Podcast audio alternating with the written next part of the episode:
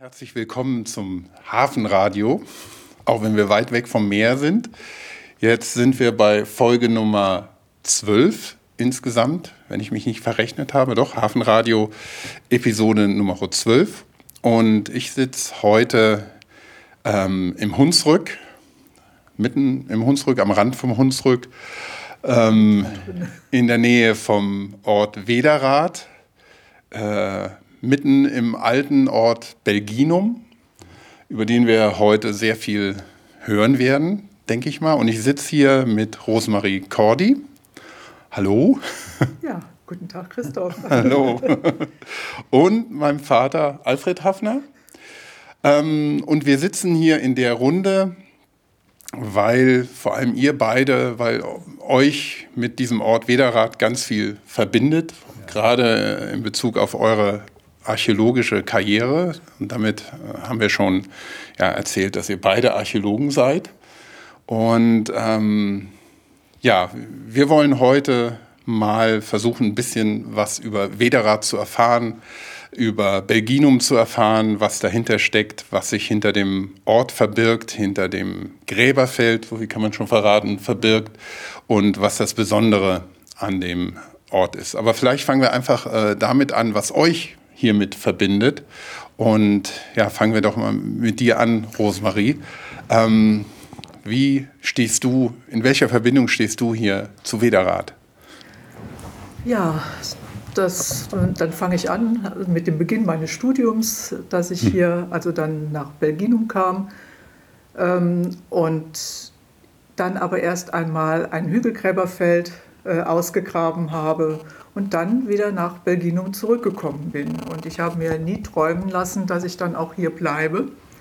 Obwohl ich sagen muss, dass ähm, es gab wohl schon so bestimmte Vorzeichen, denn in meiner ähm, Schule, äh, wo ich Abitur gemacht habe, in Wittlich gab es zwei Mädels aus Wederath, mhm. die mit mir in einer Klasse waren. Und das ist schon etwas Besonderes, wenn man bedenkt, dass Wederath insgesamt 180 Einwohner ja. hat. Ja.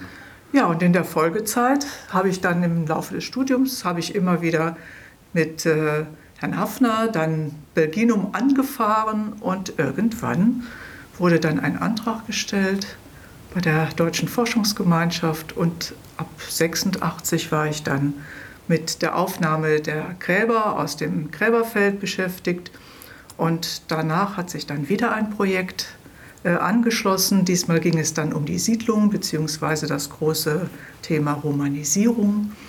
Und äh, ja, und dann war es äh, um 2000 kam dann die Idee, hier auch einen Archäologiepark aufzubauen bzw. ein Museum.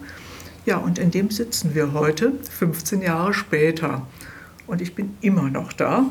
Und äh, ich denke da oft daran, dass Herr Hafner damals als Studentin zu mir sagte, mit Wederath habe ich, habe ich angefangen in Trier, mit Wederath ja ich pensioniert. Und da dachte ich immer, was der Mann erzählt.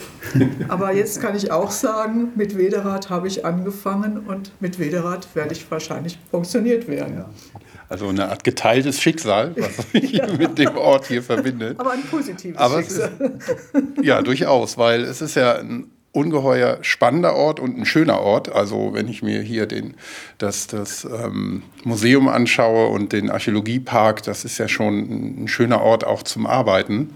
Also nicht nur von den Räumlichkeiten, sondern auch von der ganzen Umgebung. Und natürlich, wenn man als Archäologin dann auch mittendrin sitzt und nicht weit weg vom Geschehen, vielleicht in einem Museum, wo nur die Funde hinkommen und die Ausstellungen stattfinden, sondern das ist ja hier mitten am Ort und am Ort des Geschehens in der Vergangenheit, aber das macht es ja dann auch so spannend. Ja, geteiltes Schicksal, dann haben wir hier Alfred Hafner sitzen als ja, ähm, eine andere Generation schon, ähm, sozusagen die Vorgängergeneration. Ähm, wir haben leider nicht alle drei Generationen am Tisch sitzen, weil es wird ja schon über 60 Jahre mittlerweile systematisch erforscht hier, was ja auch lange ist, mhm. also eine archäologische Erforschung mhm. systematisch von einem Ort. Aber ja, was verbindet dich mit, mit Wederath? Was ja. ist deine Geschichte dazu? Mich hat es also 1967 erwischt, sozusagen, als Herr Schindler, das ist Reinhard Schindler, der frühere Direktor des Rheinischen Landesmuseums in Trier und zuvor der Landeskonservator des Saarlandes. Daher kannte ich ihn recht gut, weil ich in Saarbrücken studiert habe. Und, und auch in Hamburg tätig? Und in Hamburg tätig und hat eine wichtige Rolle gespielt dort. Er hat die wichtigsten älteren Entdeckungen, sowohl was Siedlungsgrabungen als auch was die Hammerburg betrifft, gemacht. Also die ja. Verbindung ist da. Und wie gesagt, Reinhard Schindler hat mich angesprochen in Saarbrücken und hat gesagt, als er gerade hier Direktor in Trier geworden ist, äh, ob ich nicht nach meiner Promotionsabschluss, das war im Sommer 1967, nach Trier dann kommen könnte als wissenschaftlicher Mitarbeiter mit der Hauptaufgabe, die Ausgrabungen Belginum zu publizieren, mhm. die zwischen 1954 und 1960 stattgefunden hatten und eben dieses, zur Entdeckung dieses großen Gräberfeldes. War eines der größten Projekte, die Trier je außerhalb von Trier selbst gemacht hat, sicher das größte sogar.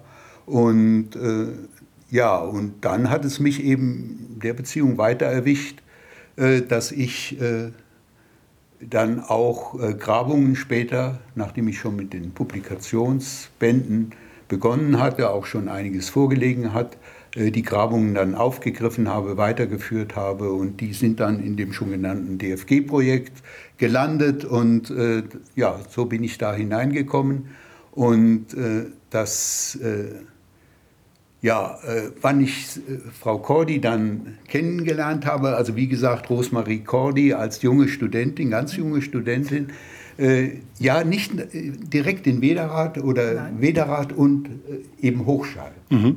Und Hochscheid liegt hier ein paar Kilometer in Richtung Koblenz an der Hunsrück-Höhenstraße. Äh, liegt ein Gräberfeld, ein Grabhügelfeld und wie sich herausgestellt hat, waren das keltische Fürstengräber dann, die wir da erwischt haben. Und da hat sie als studentische Hilfsarbeiterin, Hilfskraft eben mitgewirkt und sehr erfolgreich mitgewirkt damals. Wir haben gerade diesen Hügel 2 mit diesem wunderschönen Schwert ausgegraben, eines der Prachtstücke überhaupt der Frühlateinkunst. Und äh, ja, und so haben wir uns kennengelernt. Und die Grabung 1974 wurde dann fortgesetzt, nämlich 1974 haben wir hier äh, eine äh, kleinere Grabung von 71 noch fortgesetzt. Und so ist sie hineingeschlittert und ich war eben über Herrn Schindler hier hineingeschlittert. Aber die Kelten, die keltische Kultur hier im Hunsrück hatte mich natürlich durch meine Dissertation über die Hunsrück-Eifel-Kultur, über die frühkeltische Hunsrück-Eifel-Kultur natürlich äh, besonders interessiert. Ich hatte die Wahl zwischen Libanon und eben äh, Wederath. Und äh, ja, also. Ja, Wederrad. Ist Klar. leicht gefallen, aber im Nachhinein habe ich recht behalten, nämlich kurze Zeit später konnte man in, im Libanon kaum noch überleben. Bürgerkrieg und, und so ähm, weiter. Ja. Alles, was äh, sich äh, da noch angehängt hat. Ja. Und ja, okay, da ist äh, Wederrad deutlich friedlicher und ähm, sicherer und, wie wir ja schon gesagt hatten, über so einen langen Zeitraum hat sich dann auch aufgrund dessen, was ihr beide natürlich hier bewegt habt und gemacht habt, ähm, überhaupt diese, diese kontinuierliche Forschung entwickelt, die ja, die ja auch hoffentlich noch lange weitergeht dann. Ja, und ja, und die, die, die Grundlagen sind ja da. Ja, also ich denke, dass wir da gut fortsetzen können, dass wir in den vergangenen Jahren oder Jahrzehnten auch so viel aufgebaut haben, dass das nicht so einfach wieder verschwinden wird. Dazu zählt zum Beispiel auch jüngst, dass wir also jetzt im dritten Jahr, dieses Jahr noch einmal, dass wir hier im Kreuzungsbereich graben werden. Ja. Denn äh, Belginum ist auch dadurch bekannt, dass es also an der antiken Straße von Mainz nach Trier liegt. Und äh, diese Straße hat bis ins 21. Jahrhundert nichts von ihrer Bedeutung verloren.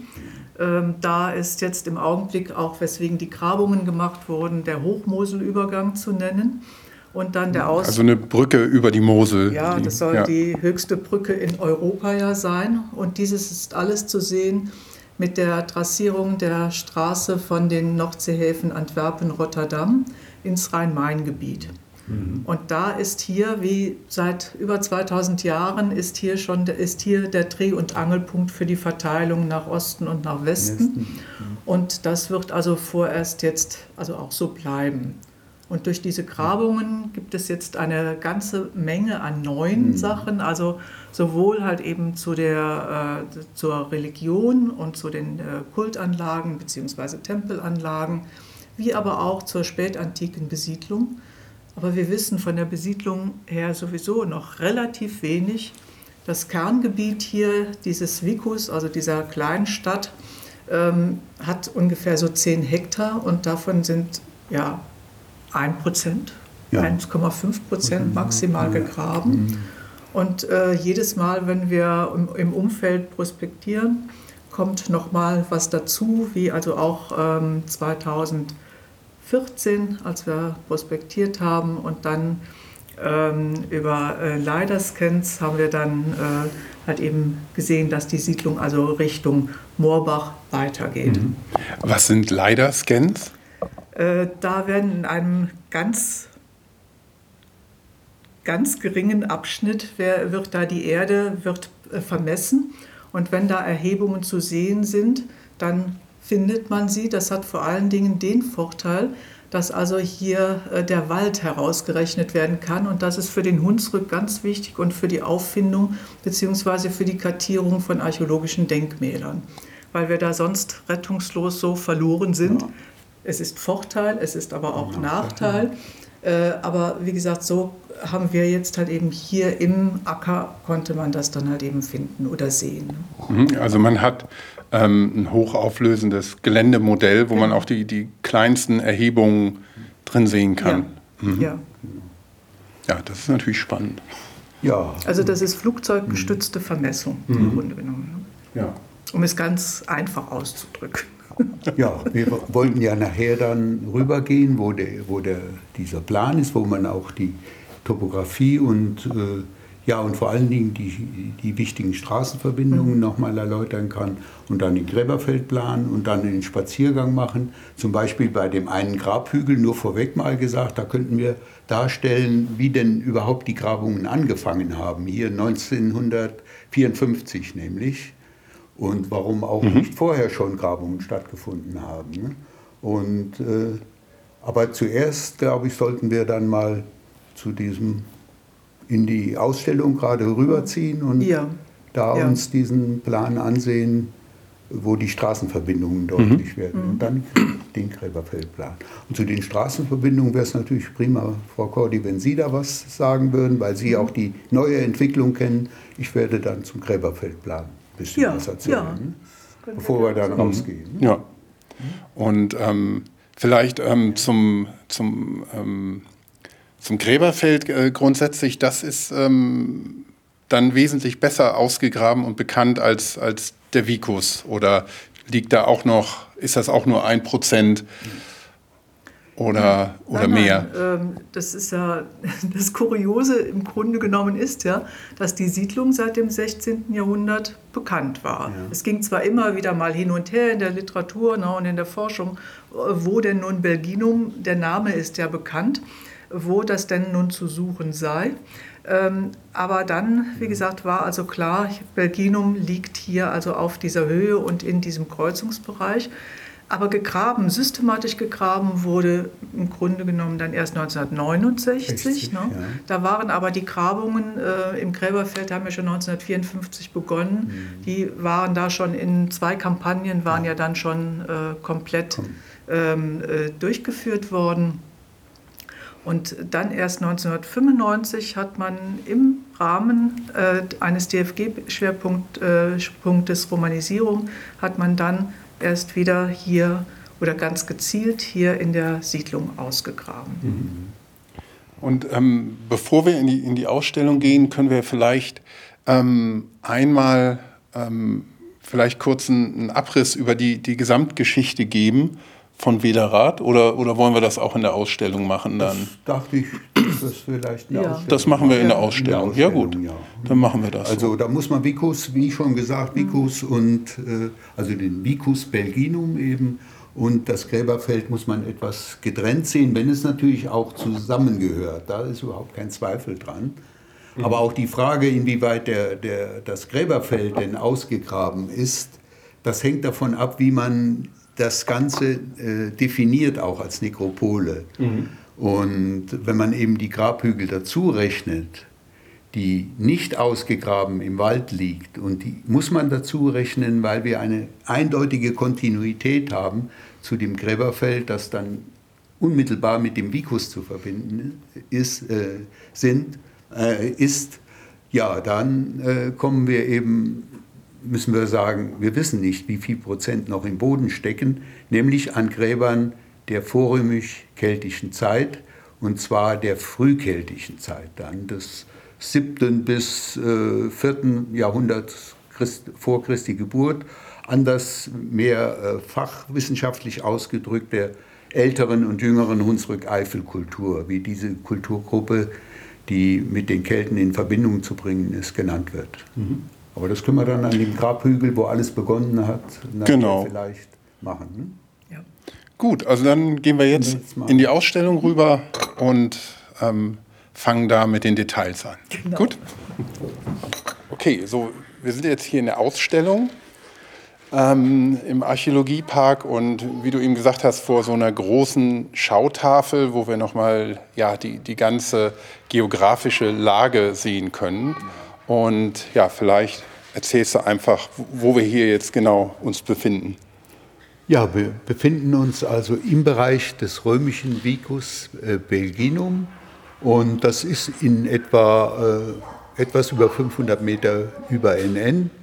Und äh, hier ist diese alte und eben neue Situation etwa ja, gleichartig, dass hier wichtige Straßen in antiker Zeit, antike Zeit meine ich jetzt römische Zeit, im Mittelalter, in der Neuzeit, aber auch schon in der vorrömischen Zeit wohl äh, in der vorrömisch-keltischen Zeit zusammengetroffen sind, so dass sich hier ein wichtiges Straßenkreuz entwickelt hat, das über Jahrtausende Bestand gehabt hat und das heute noch gilt. Hier ist Napoleon rübergezogen, hier ist wahrscheinlich Caesar oder äh, einige seiner Legionen sind hier vorbeigezogen. Hier sind späterhin von Mainz nach Trier Legionen gezogen und äh, Napoleon ist belegt, dass der hier vorbeigekommen ist.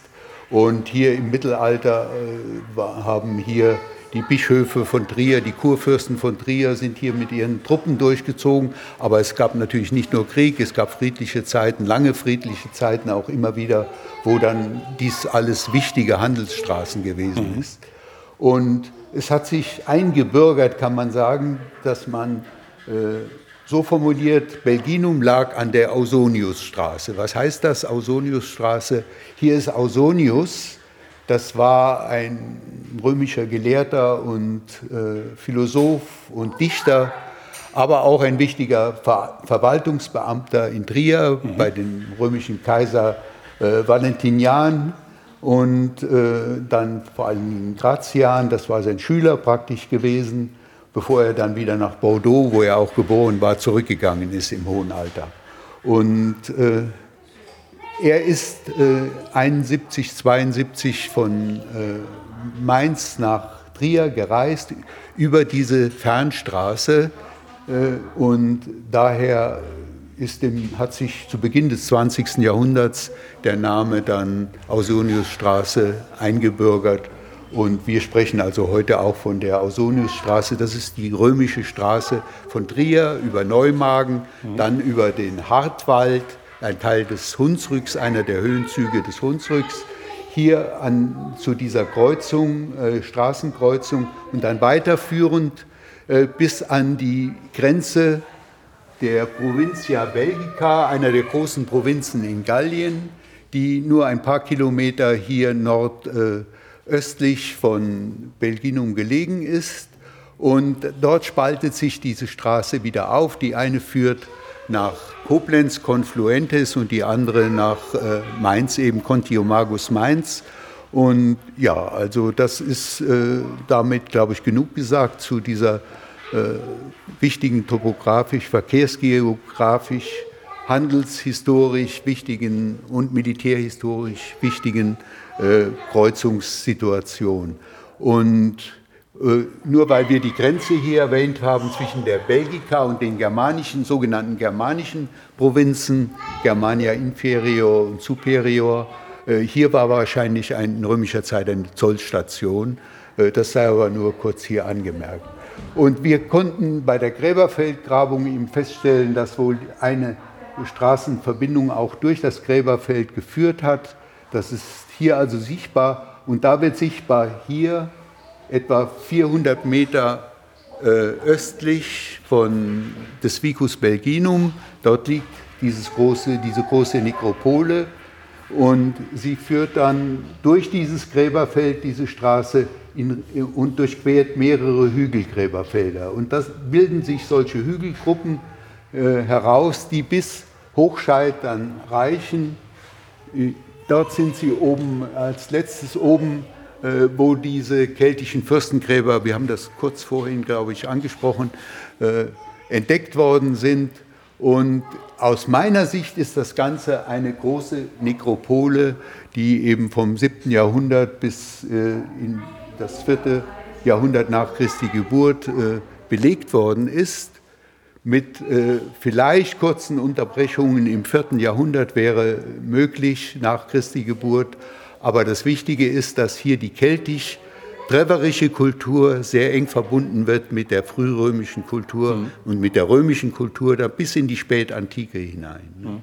Also nur noch mal ähm, der Einfachheit halber, Nekropole bedeutet ähm, Bestattungsplatz. Ja. Also das, was man in christlicher Zeit als Friedhof ja. bezeichnet. Das ist richtig, aber ich verwende den Begriff als umfassend für äh, eine kontinuierlich belegte äh, ja, Gräberfeld, das eben aufgesplittert sein kann in mehrere Gruppen von Gräbern, mhm. die aber zusammengehören, äh, weil sie zeitlich aufeinander folgen oder weil sie sozialhistorisch betrachtet unterschiedliche äh, Bevölkerungsschichten widerspiegeln können in ihrer Aussage, die äh, auf einen unterschiedlichen sozialen Stand hinweisen. Und sowas haben wir hier äh, bei Hundheim, das ist nicht weit von Wederath entfernt, ein paar Kilometer, und das reicht dann bis Hochscheid.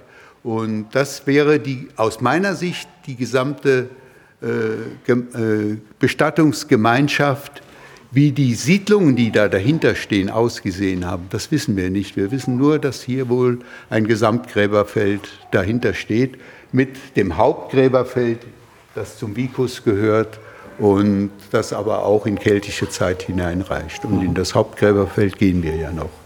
So, und jetzt äh, haben sich, hat sich eben gezeigt, dass hier eben auch ganz neue Ergebnisse das Bild abrunden und ja, da weiß aber Frau Cordy sehr viel besser Bescheid als ich, weil sie diese ganzen Grabungen geleitet hat und auch die Auswertungen äh, durchführt und mit jetzt Studenten auch von Trier. Mhm. Rosmarie, der Ball ist bei dir. Ja, nachdem also der Fokus äh, so lange Jahrzehnte dann äh, im Gräberfeld oder auf dem Gräberfeld gelegen hat und äh, die Siedlung, obwohl seit dem 16. Jahrhundert ja bekannt, ähm, ja, so, wie soll man sagen, einfach aus Arbeitsgründen links liegen blieb äh, und erst 1969 dann, weil die Kreuzungs, dieser äh, gefahrenträchtige Kreuzungspunkt entschärft werden sollte, waren dann die ersten Ausgrabungen in der Siedlung gewesen.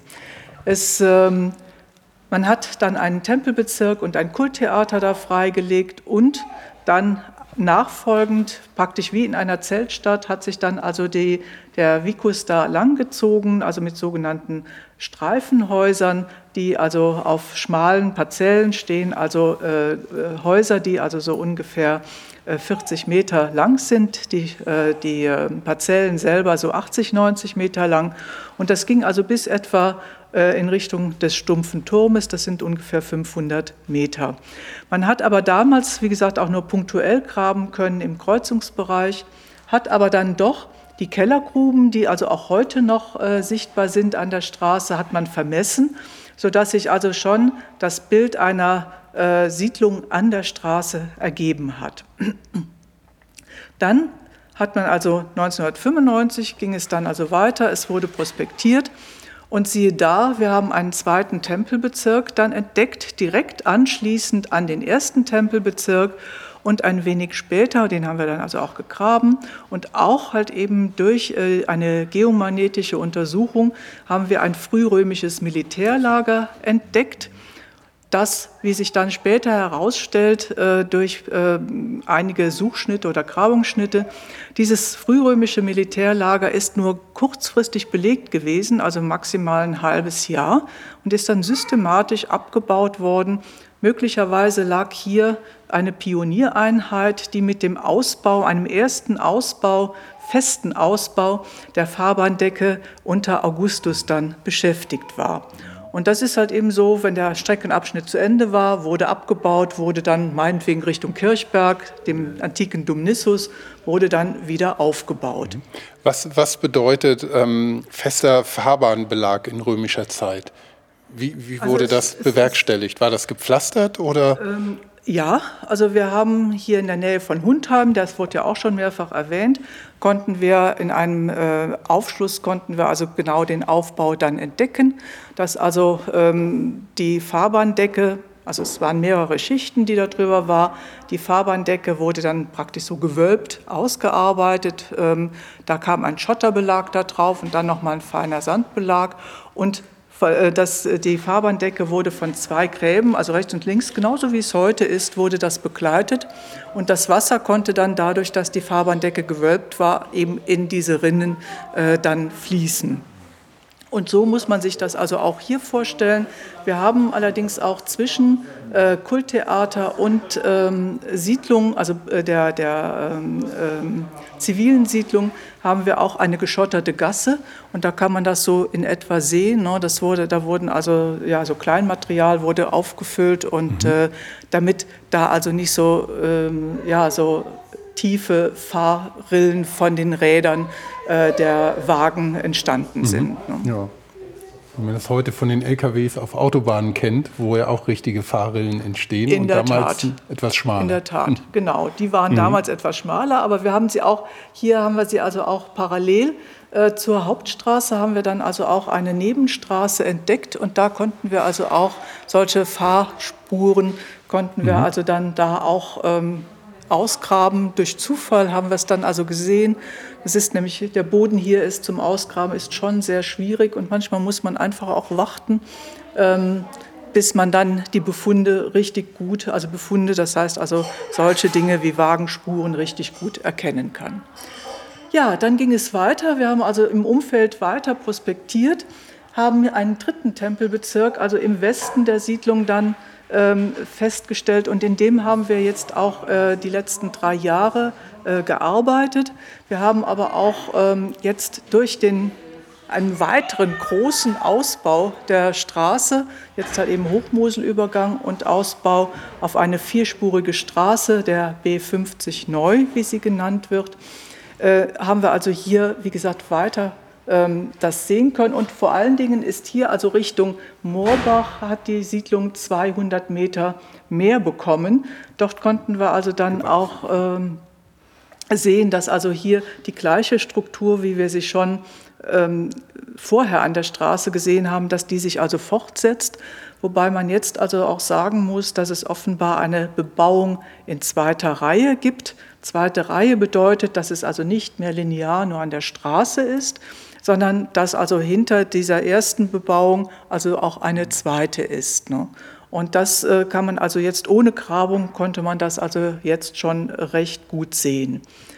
Was wir allerdings jetzt durch die neue Grabung äh, alles entdeckt haben, wenn wir da nochmal bei den Tempelbezirken bleiben, ist also, dass wir vorher schon in Tempelbezirk 1 und auch Tempelbezirk 2 hatten wir Befunde, die wir nicht so richtig zuordnen konnten. Aber jetzt ist also mit den Grabungen in Tempelbezirk 3 ist also klar, dass wir also schon eine keltische Kultanlage haben, die allerdings sich jetzt nicht hervorhebt durch ähm, architektonische Aufbauten, sondern es sind halt eben, ja, es sind Quarzite, die hier anstehen, die aber in einer so großen Anzahl hier anstehen, dass also offenbar hier deshalb dieser Platz auch gewählt wurde. Ähm, die, Ausgra also die Ausgrabungen, die wir bisher haben, sind noch nicht abgeschlossen, aber das können wir also, wie gesagt, schon sagen. Wir haben auch Material aus dem dritten vorchristlichen Jahrhundert jetzt, sodass wir also sowohl, was das Gräberfeld angeht, was ja vom vierten Jahrhundert vor Christus bis zum vierten Jahrhundert nach Christus belegt wurde, dass wir also jetzt mit den Kultanlagen auch schon ins dritte Jahrhundert vorkommen und nicht erst, wie es bisher immer so der Fall war, dass wir sagen, es beginnt mit der römischen Zeit. Mhm. Denn die Siedlung ist rein römisch, so gesehen. Also die ersten, die ältesten Funde und Befunde stammen aus der ersten Hälfte des ersten Jahrhunderts nach Christus. Und äh, das ist, wie gesagt, halt eben ganz spannend. Ich habe äh, vor einigen Jahren immer noch behauptet, ähm, unter der römischen Siedlung liegt auch die, ähm, liegt auch die keltische Siedlung. Das stimmt aber nicht. Ne? Das stimmt auch vor allen Dingen deshalb nicht, weil wir hier eine verkehrsstrategisch ist es eine wunderbare Situation hier äh, für äh, Straßen, aber von der Siedlungsgunst her ist es im Grunde genommen unmöglich, ja. denn es fehlt hier die wichtigste Voraussetzung, es fehlt das Wasser. Mhm. Wir liegen hier auf äh, der Wasserscheide zur, und das Wasser fließt entweder zur Thron hin, einem Fluss, hier im Hunsrück oder halt eben zur Mosel hin. Aber wie gesagt, auch der Bodenaufbau ist so, dass von unten nichts hochkommt und von oben geht nichts rein. Also erstmal ist es eine Lehmschicht ja. ne? und da geht also nichts rein, das fließt also alles darüber ab. Und die Kelten haben niemals in einer solchen Situation gesiedelt. Mhm. Und woher hat man dann das Wasser bekommen hier? Äh, die Römer waren da schon äh, anders strukturiert. Also für die Kelten waren halt eben Quellen waren notwendig oder halt eben äh, Fluss- oder Bachsituationen. Ähm, mit den Römern kamen aber dann doch so Dinge, die ähm, also auf nachhaltige Wassergewinnung ja. hinweisen. Das sind zum einen, dass also das Wasser über die Dächer in Kanäle floss und die dann in Zisternen, die dann in Zisternen geführt wurden.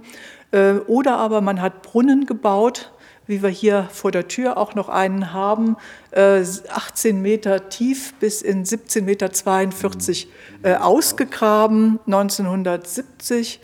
Äh, da hat man einfach Aha. jemanden runtergeschickt. Ne? Und im Grabungstagebuch steht so schön, in 17,42 Meter verlor unser Mann vor Ort die Nerven. Oh, oh. er ist also nicht mehr, Dänemark Kein ist Bergmann. nicht mehr runtergegangen. Na, äh, Dänemark äh, ist nicht mehr runtergegangen. Es war auch, da stand zwar auch das THW, der hatte auch ein Seil um den Bauch. Es war also so alles gut gelöst. Aber wenn da unten halt eben so in 15 Metern äh, da was eingebrochen wäre, dann äh, hätte auch das Seil nichts ja. mehr genutzt. Ja, also wie gesagt, so hat man also Wasser gewonnen und wir konnten also bei der Grabung dann für das, für den Muse für das Museumsgebäude konnten wir auch sehen, dass also getrennt wurde zwischen dem äh, Nutzwasser und dem äh, gebrauchten Wasser. Das wurde also aus, in verschiedenen Kanälen äh, wurde das also gewonnen, während das Wasser von den Dächern dann in die Zisternen also über die Kanäle in die Zisternen geführt wurde, war das andere war weit genug weg von diesen äh, Zisternen und ist dann einfach in den grünen Bereich geführt worden, wo es dann äh, versickerte, wie das mhm. so üb, äh, üblich war. Aber ansonsten konnten wir da schon feststellen, dass also ähm, die, die Leitungen, wie das heute beim modernen Hausbau auch so ist, ne, wo also äh, dann ähm, ja, Rohre verlegt werden, dass das also hier ganz genauso war und man keinesfalls Lust hatte, äh, da nasse Füße zu bekommen. Ja, ne. ähm, ja dann, ähm, wie gesagt, äh, haben wir also äh, hier mit diesen Kultanlagen und dann natürlich nachfolgend das ist also kontinuierlich, sind also dann, äh, ist, sind die Tempelbezirke aufgebaut worden. Es sind große Tempelbezirke mit mächtigen äh, sogenannten gallorömischen Umgangstempeln, äh, wie man sie also hier im, ja, auf dem Land im Grunde genommen überhaupt nicht mehr findet. Ne? Und das macht es natürlich auch so spannend, denn da, darüber definiert sich meines Erachtens auch die Bedeutung, die Belginum hatte. Also es ist nach einer Inschrift schon Verwaltungsmittelpunkt eines Gaus gewesen. Den Namen des Gaus kennen wir leider nicht. Was ist ein Gau in römischer Zeit? Das ist so eine Verwaltungseinheit in der römischen Zeit gewesen, die aber mit Sicherheit auch so auf keltische äh, Verwaltungseinheiten schon zurückgeht. Mhm. Ne?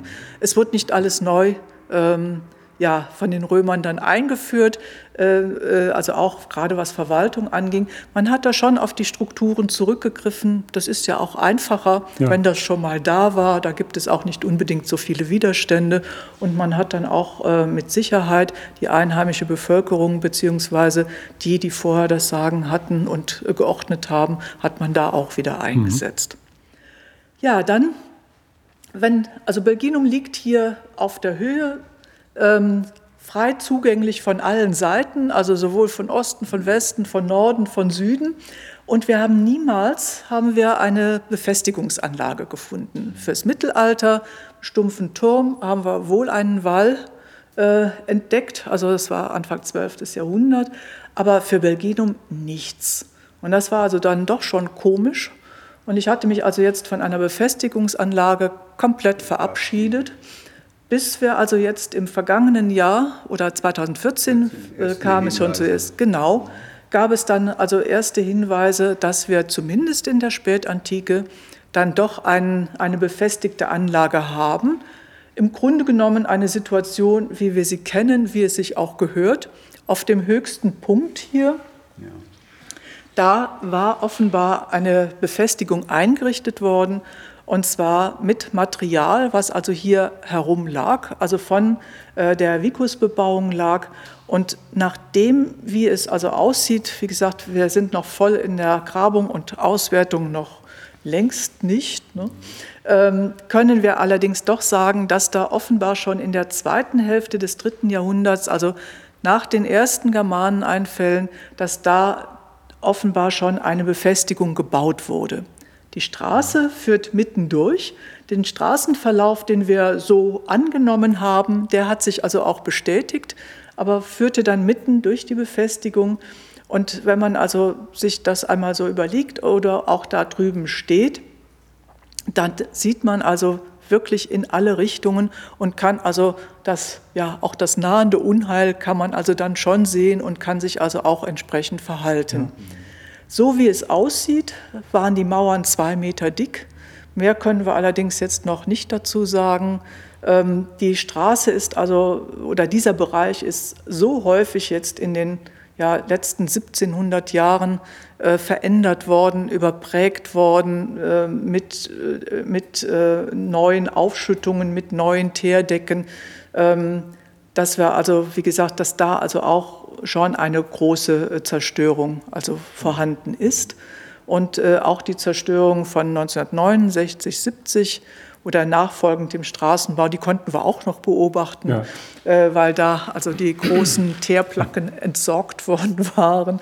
Und äh, also alles so nach dem Motto, da werden wir nie wieder tätig werden, aber ähm, dieser Kreuzungsbereich, wie gesagt, verliert offenbar nichts an seiner Bedeutung. Ne? Mhm.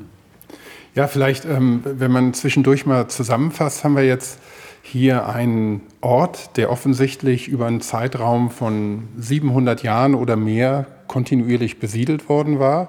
Und der Ort liegt an einem Strand. Nee, das so? Nee? Nee, nee.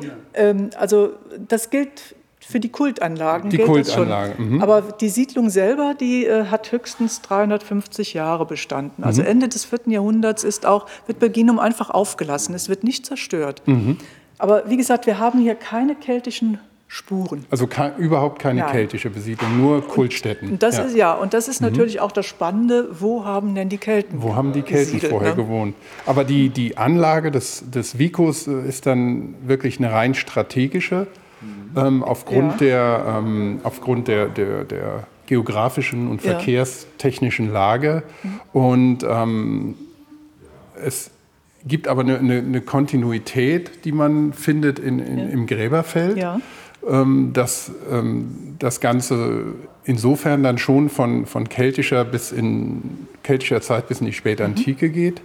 Ähm, aber da würde mich interessieren, wer waren denn die Menschen, die dort gewohnt haben?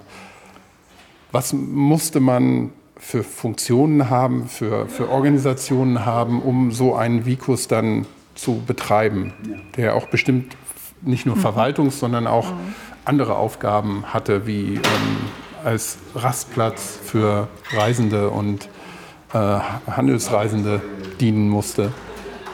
Ja, also ich denke, dass das also eine Gemeinschaft war, ne, die, äh, wie gesagt, ähm, ähm, einer Kleinstadt, ne, äh, die, ja, die vom Handel lebte, natürlich. Ne. Also hier in dem mhm. Umfeld wurde jetzt, ähm, da wurde nichts produziert, also jetzt an landwirtschaftlichen Gütern. Das ist im Umfeld passiert. Mhm. Da haben wir also auch mehrere ländliche Anwesen jetzt gefunden, die natürlich dann nach Belginum zulieferten. Denn mhm. äh, diese diese Siedlung musste ja so gesehen auch ernährt werden. Ne? Ja. Nicht nur die Menschen, äh, sondern auch die, ähm, äh, die Tiere, also die, die Lasttiere, die, dann natürlich auch die, die, die Pferde oder äh, wenn es denn vielleicht auch Esel schon gab, ne, die also, also alles, was halt eben mit dem Transport und dem Verkehr auf der Straße äh, zu tun hatte.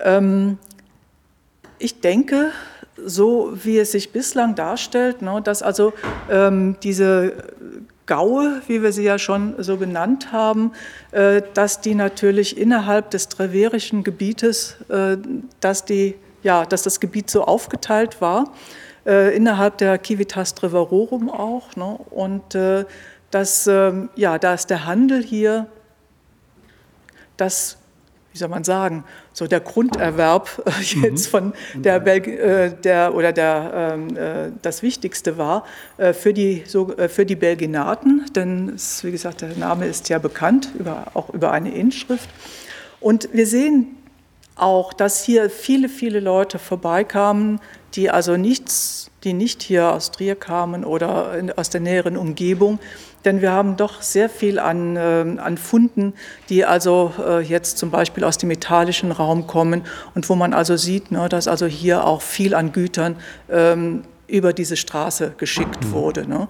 Und man muss ja auch sehen, ne, dass also im Laufe der Geschichte, dass da ähm, dass Trier ja auch ähm, ja, zeitweise Hauptstadt des äh, Römischen Reiches gewesen ist und relativ sicher war im Hinterland, während dann in Mainz natürlich die ganzen Soldaten, die Garnison äh, lagerte oder äh, auch bestand. Und äh, das musste ja dann auch zum Beispiel äh, die Steuern oder das Geld, um die Soldaten zu bezahlen, hm. Äh, das musste ja dann halt eben auch von der Hauptstadt, musste das ja über den Hunsrück dann äh, nach Mainz geschafft werden. Ja, und da war Trier, Belginum liegt ja genau in der Mitte der Strecke Trier-Mainz. Und das war natürlich dann einer der wichtigsten Punkte auch, ne, wo, wo dann Halt gemacht wurde und wo es auch relativ sicher war und wo auch alle versorgt werden konnten, Mensch mhm. und Tier. Und wir haben ja auch an der Strecke ähm, von Trier nach Belginum beziehungsweise auch weiter nach, äh, nach Mainz haben wir zum Beispiel auch ähm, Meilensteine. Das war also mhm. auch eine Ausstellung hier vor 2013, äh, wo man also dann auch sehen kann, dass die Probleme, die wir heute haben, Reparatur von Straßen und Erneuerung von Brücken oder äh, Reparatur von Brücken, dass das also auch schon im Jahre 213 H genau das gleiche äh, Problem gewesen ist. Ne? Mhm. Ja, die, die Infrastruktur war natürlich ungeheuer wichtig. Ja, das ähm, ist zum Beispiel ähnlich wie es auch heute ist, ne, dass also gerade auch in römischer Zeit, die Römer haben sofort halt eben geguckt, dass es oder dafür gesorgt, dass ein gutes Straßennetz vorhanden äh, war, dass es äh, gut ausgebaut war. Mhm. Und das war dann halt eben, wie gesagt, 213 war das dann mal nicht mehr der Fall, weil wie heute auch, das Ganze so etwas sorglos war ne, und es hält halt eben schon. Ne? Ja. Und irgendwann merkt man dann äh, sehr schmerzlich, ähm, Nee, reicht nicht mehr. Ne? Und so ist das also auch schon vor 1800 Jahren gewesen. Ne? Die gleichen Probleme. Aber ähm, interessant finde ich äh, den Punkt, dass es eben nicht nur ein besserer Rastplatz war, Nein. sondern schon auch ein, ein, gewisses Zentrum in vieler Hinsicht und eben auch ein Handelszentrum. Also dass es seine eigene wichtige Rolle aufgrund der geografischen hm. Lage auch gespielt hat.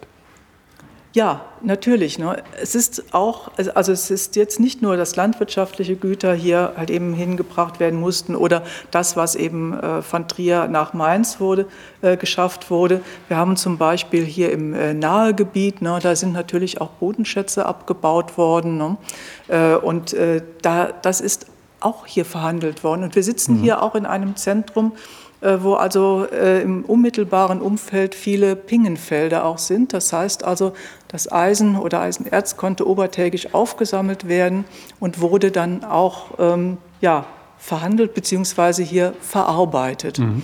Und ähm, das, wie gesagt, also auch äh, Bodenschätze ähm, sind halt eben mit, ähm, ja, denke ich, ein Grund gewesen, warum auch hier gesiedelt wurde. Mhm. Ähm, auch wenn, wenn jetzt keine keltische Siedlung hier war, ähm, haben wir ja doch gehört, dass wir haben die, erste Anzeichen. Ja, dass irgendwo die Kelten gewohnt haben, also in keltischer Zeit. Ähm, wie muss man sich das äh, vorstellen? Sind die Kelten dann verschwunden und auf einmal waren die Römer da? Oder hat es da einen anderen Prozess gegeben? Ähm, also es hat kein Bevölkerungsaustausch stattgefunden. Ja. und dann kamen die Römer so und man hört nichts mehr von den Kelten. Nee, nee, das ist also äh, erstmal die bäuerliche Kultur ist so schnell nicht zu vernichten, beziehungsweise zieht vor allen Dingen nicht weg.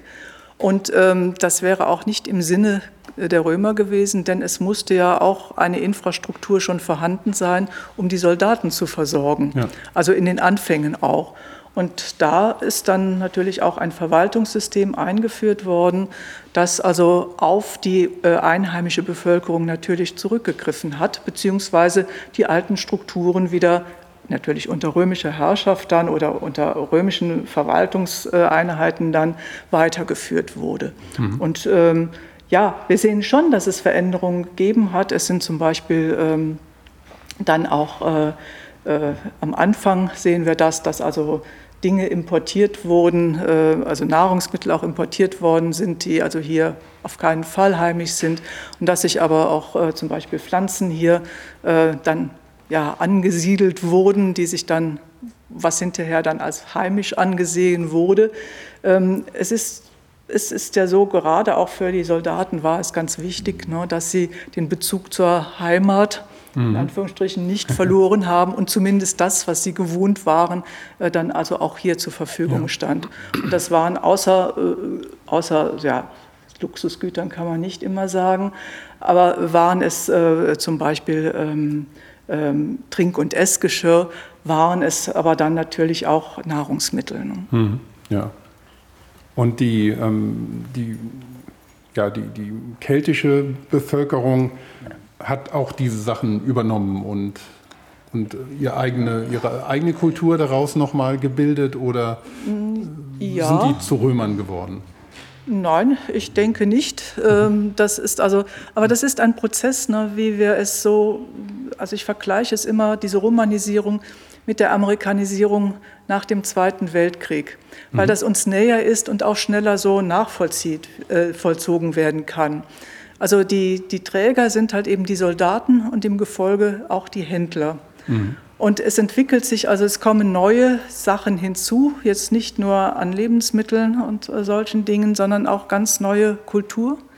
Und ähm, das ist also etwas, was ähm, ein Prozess, der nach dem Zweiten Weltkrieg äh, ja, so zwei Generationen umfasst hat, hier die Romanisierung hat was kann man sagen, so schon so sechs, sieben Generationen umfasst. Ja. Ne? Und ähm, dass also Neues, also Altes aufgegeben wurde und Neues entstanden ist. Also so praktisch eine Mischung stattgefunden hat. Das ging ja nicht nur halt eben, dass das Güter waren, sondern das ging ja auch in die Familien hinein, dass also, äh, wie es also hier auch deutsch-amerikanische Familien entstanden sind, dass also auch da mit Sicherheit ähm, äh, ja, keltisch-römische Familien mhm. entstanden sind. Und äh, das ist ein Prozess, der sich, wie gesagt, über Generationen vollzieht. Wir sehen das also auch zum Teil in den Gräbern, ähm, dass sich also auch das, was mitgegeben wurde, ein wenig verändert. Also es ist ein großer Prozess oder ein langsamer äh, Prozess von Geben und Nehmen und Aufnehmen und äh, der sich also da in dieser Zeit dann äh, abgespielt hat. Ähm, wir sehen natürlich auch nicht immer oder vielfach nicht, ähm, weil wir natürlich nicht mehr in die Köpfe gucken können, das sowieso mhm. nie könnten, äh, was da alles dann sich verändert hat. Mhm. Zum Beispiel die Namen, die wir hier aus Belginum mhm. kennen, mhm. aus römischer Zeit durch Inschriften und äh, das sind alles äh, ja, gallisch-keltische Namen an sich. Also keine römischen Namen, die also genealogisch sozusagen nach Italien zurückreichen würden, sondern wie wir das in Trier sehr wohl zum Beispiel kennen. Hier, das waren wirklich Einheimische, die eben romanisiert worden sind und sich selbst äh, damit auch sehr einverstanden erklärt haben häufig. Und das ist, wie gesagt, ein Prozess, der über viele Generationen dann gegangen ist. Und wir müssen davon ausgehen, dass es hier dass Römer, die, also deren Familien eben letztlich ihre Ursprünge in Italien hatten, dass die sehr selten gewesen sind. Die, es sind ganz wenige nachweisbar über die Neumagener Denkmäler und äh, in Trier natürlich auch. Aber ansonsten ist das äh, eher die Ausnahme gewesen. Ne? Und gerade je ländlicher das ist und in den ländlichen Bikos eher die Ausnahme gewesen. Ne? Und ja, also was, was hier aus, aus meiner Sicht eben dann was die keltischen Siedlungen betrifft, Frau Cordy hat ja mit ihren Studenten und so weiter auch schon Prospektionen durchgeführt. Es gibt jetzt Hinweise, dass eben im Umfeld durchaus keltische Siedlungen existiert haben. Das sind aber alles nur Hinweise. Mhm. Oder gibt es jetzt handfeste Belege für eine keltisch-vorrömische Siedlung sozusagen. Also wir haben jetzt eben hier oberhalb von Wederath, also östlich von Wederath, äh, in der Nähe des Götzeroter Hügelgräberfeldes haben wir also einige Spuren entdeckt. Es ist wenig an Keramik, handgemachter Keramik. Mhm. Ähm, natürlich wieder einmal ganz furchtbar anzusehen. Ja, ja. Für eine Ausstellung gibt sowas äh, dann halt eben nichts her. Aber wir wissen ja, dass also nicht die schönen Funde äh, Kulturgeschichte schreiben, sondern eben auch so unansehnliche Dinge. Und ähm, es ist natürlich auch die Frage, ne, ob wir da zum Beispiel mit kleinen Gehöften rechnen mhm. müssen, die dann so zusammengefasst wurden, oder Weiler und dass da zum Beispiel in äh, Wederath äh, Hochgerichtshheide der gemeinsame Bestattungsplatz war oder ob wir wirklich mit einer Siedlung zu rechnen haben, wie wir sie halt eben so landläufig uns äh, dann auch vorstellen, also mit, mit etlichen Gehöften. Da glaube ich also inzwischen nicht, nicht dran, denn also auch der Platz, wo wir das gefunden haben, ähm, äh, gibt da nicht so viel an Fläche her. Aber ich bin da ganz zuversichtlich, weil wir, wie gesagt, halt eben durch äh, geomagnetische Untersuchungen, äh, durch äh, LiDAR-Scans, ne, dass wir da doch in Zukunft ähm, da nochmal da etwas mehr forschen können, beziehungsweise auch Ergebnisse bekommen. Ähm, ja, es geht nicht immer so schnell. Ne? Ja. Und wir haben jetzt in den letzten drei Jahren, haben wir wirklich wieder so viel an, an wissenschaftlichen Erkenntnissen äh, gewonnen, ähm, dann stagniert es auch wieder mal. Ne? Und wir brauchen auch eine Atempause, muss ich sagen, um das Ganze auch zu verarbeiten und äh, das Material auch aufzunehmen ne? und äh, um da natürlich dann auch weiterführende Erkenntnisse zu bekommen. Ne? Ja. Wir können nicht nur graben und das, den Rest dann das Ganze im Keller verschwinden lassen. Und es ist natürlich die Funde, also die Ergebnisse von der Grabung, bis sie dann hier so zu sehen sind, das ist ein langer Prozess mhm. immer. Ja. ja, und dazu kommt ja auch, dass es nicht immer leicht ist, Dinge überhaupt zu finden.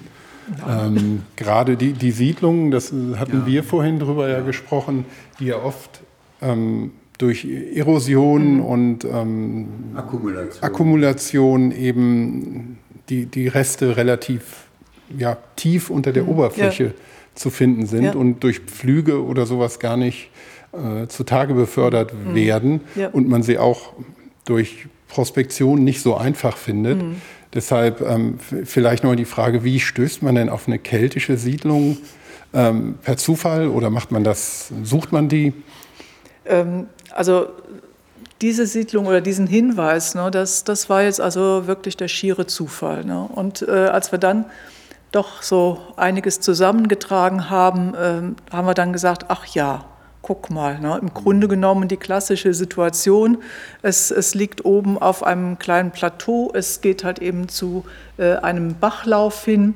Es sind Quellen in der Nähe, zwei große Quellen in der Nähe. Im Grunde genommen äh, hätten wir da schon früher drauf kommen können. Ähm, aber wir können ja nicht hier das ganze äh, Gelände abklappern. Mhm. Und äh, wie gesagt, dann hinterher die Ausbeute war so gesehen, wenn man von Ausbeute sprechen kann, schon sehr mager. Ne? Mhm. Aber wie gesagt, es sind halt eben erste Hinweise. Ne? Ja. Und ähm, ja, oft, oft ist der Zufall wirklich da der größte äh, Gehilfe, muss man sagen. Auch jetzt, wie gesagt, bei den neuen Grabungen, auch wenn systematisch gegraben wird, ist es halt eben oftmals genauso. Mhm. Es geht ja darum, dass hier wahrscheinlich im Umfeld alles offene Siedlungen, das heißt unbefestigte Siedlungen gewesen sind. Und was man hier im Hunsrück an Siedlungen kennt aus keltischer Zeit, vor allen Dingen eine wirklich äh, großflächig ausgegrabene Siedlung mit vielen, vielen Hausgrundrissen, ja, da war zuerst die Befestigung, die man kannte. Und da hat man angesetzt und dann auf dem dazugehörigen Plateau man hatte dann noch das Glück, dass jeder Pfosten einmal ein tiefes Loch im Fels hatte, nicht im Boden, sondern im Fels. Und dann findet man solche Siedlungen. Du kannst dich erinnern, wir waren da auch gewesen und haben die Ausgrabung von Herrn Schindler in Bundenbach, das meine ich nämlich, jetzt gesehen. Aber so etwas Vergleichbares, so eine vergleichbare Befestigung hier in der Nähe, die als Hinweis dienen, oberirdisch gut sichtbar hin, hinweisend äh, dienen könnte, das haben wir hier nicht. Hier müssen wir mit einer äh, wohl größeren Anzahl von äh, offenen Siedlungen rechnen. Und diese Siedlungen, die haben dann noch oft den Standort gewechselt. Man kann nicht davon ausgehen, dass sie über Jahrhunderte, wie das Gräberfeld etwa, belegt gewesen sind äh, oder besiedelt äh, waren, diese Plätze, sondern man hat sie von Zeit zu Zeit äh, verändert also die Lage verändert, aus ganz bestimmten praktischen Gründen zum Teil auch, oder eben, äh, weil man einfach mal keine Lust mehr gehabt hat, da zu wohnen, sondern sich eine bessere Stelle ausgezogen, ausgesucht hat, dass eine Generation die andere abwechselt. Und dann will man auch mal was Neues entwickeln. Und äh, dann kommt es zu solchen Umzügen. Und äh, es ist einfach hier, glaube ich, weil nicht damit zu rechnen ist, dass in der äh, klimatisch ungünstigen Höhenlage, wie der Vicus liegt, diese keltischen Siedlungen gelegen hat, Frau Cordi, gelegen haben. Äh, Frau Cordi hat es schon äh, erwähnt, sondern dass hier tatsächlich doch einiges in tieferer, durch entweder durch Erosion weg ist oder durch Akkumulation hoch überdeckt. Nur wenn man mal das Glück hat, dann eine noch zu finden, wo sie angekratzt nur ist, dann kommt man vielleicht einen Schritt weiter und das, die Hoffnung besteht ja jetzt hier in der Nähe dann. Ja, und wir werden also auch jetzt im äh, Herbst, im kommenden Herbst, werden wir hier, ist so eine feuchte Stelle auch, also äh, nordwestlich von Tempelbezirk 3, da werden wir dann wieder groß angreifen, ne, zusammen also mit den Geoinformatikern, mit der Umweltfernerkundung und auch mit den Geobotanikern, dass wir also da auch Bohrungen machen. Bohrungen, das heißt also, dass wir da äh, solche ähm, ähm, na, Schichten dann äh, gewinnen ähm, durch ähm, äh, durch, äh, das, dadurch, dass man den Pirkhammer da äh, einschlägt, mhm. Ähm, um zu sehen, ob da was gewesen ist. Wir müssen es einfach versuchen. Ähm, ja. Ich denke, äh, vielleicht ist es von Erfolg gekrönt. Wir werden mal schauen. Ja, gut. Ja, vielleicht machen wir uns dann jetzt auf dem Weg nach draußen einen kleinen Spaziergang oder zu diesem ah. Plan ah, hier gehen. Zu welchem? Zu dem Gräberfeldplan. Zum Gräberfeldplan, genau. Stimmt, den haben wir nicht auf dem Gräberfeld selbst.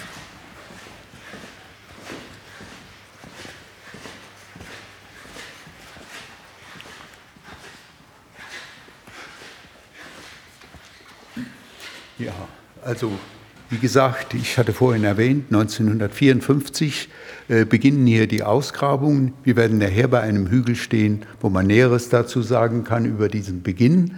Und wir haben jetzt hier vor uns eben einen Übersichtsplan des gesamten Gräberfeldes. Das sind knapp fünf Hektar. Äh, das ist also schon ganz beachtlich von der Fläche her. Und man sieht hier so ein großes Dreieck sich herausbildend, begleitet von Straßen. Einmal von der Hunsrück-Höhenstraße, aber unter der Hunsrück-Höhenstraße äh, liegt die Ausoniusstraße. Dann von einer Straße, einer alten Straße, die hier in den benachbarten Wald in Richtung Koblenz dann auch Kleinig vielleicht zuerst führt und dann dem alten Postweg nach Kleinig. Kleinig war eine wichtige Poststation, noch im 19. Jahrhundert auch gewesen, im 20. Jahrhundert. Und das ist ein etwas größeres Dorf hier in der, in der Nähe.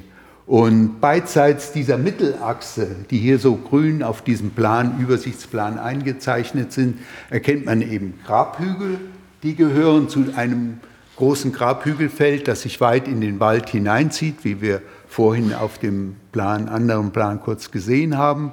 Und dann erkennen wir da auf den ersten Blick ganz viele äh, Grabensysteme, das sind quadratische oder rechteckige Grabensysteme. Man nennt das Grabgärten, weil man davon ausgegangen ist, dass diese wie, wie Gärten eben vielleicht auch mit irgendeinem Schmuck versehen gewesen sind, aber der, der Name passt nicht so ganz. Aber das Wichtige ist, und das kann man dann im Boden nachweisen, dass sie eben einen Umfassungsgraben, und der kann quadratisch äh, bis rechteckig sein, hatten. Und dann erkennen wir hier dann richtig schwarz eingetragen, erkennen wir solche Grabgärten, die dann auch gemauert sind. Und dann sehen wir noch solche blau eingetragenen, äh, dicken, äh, rechteckige äh, Rechtecke oder eben hier müssten auch eine ganze Reihe sein, ja hier. Das sind alles Fundamente von Grabdenkmälern, die beträchtliche Höhen erreicht haben können, aus römischer Zeit dann. Römische Grabdenkmäler, so kleine Igler-Säulen äh, oder kleine Neumagener Denkmäler, wie man sie im Landesmuseum in Trier äh, sehen kann, wobei auch durchaus vergleichbare hier dann auch gestanden haben. Und da gehen wir auch nachher noch hin.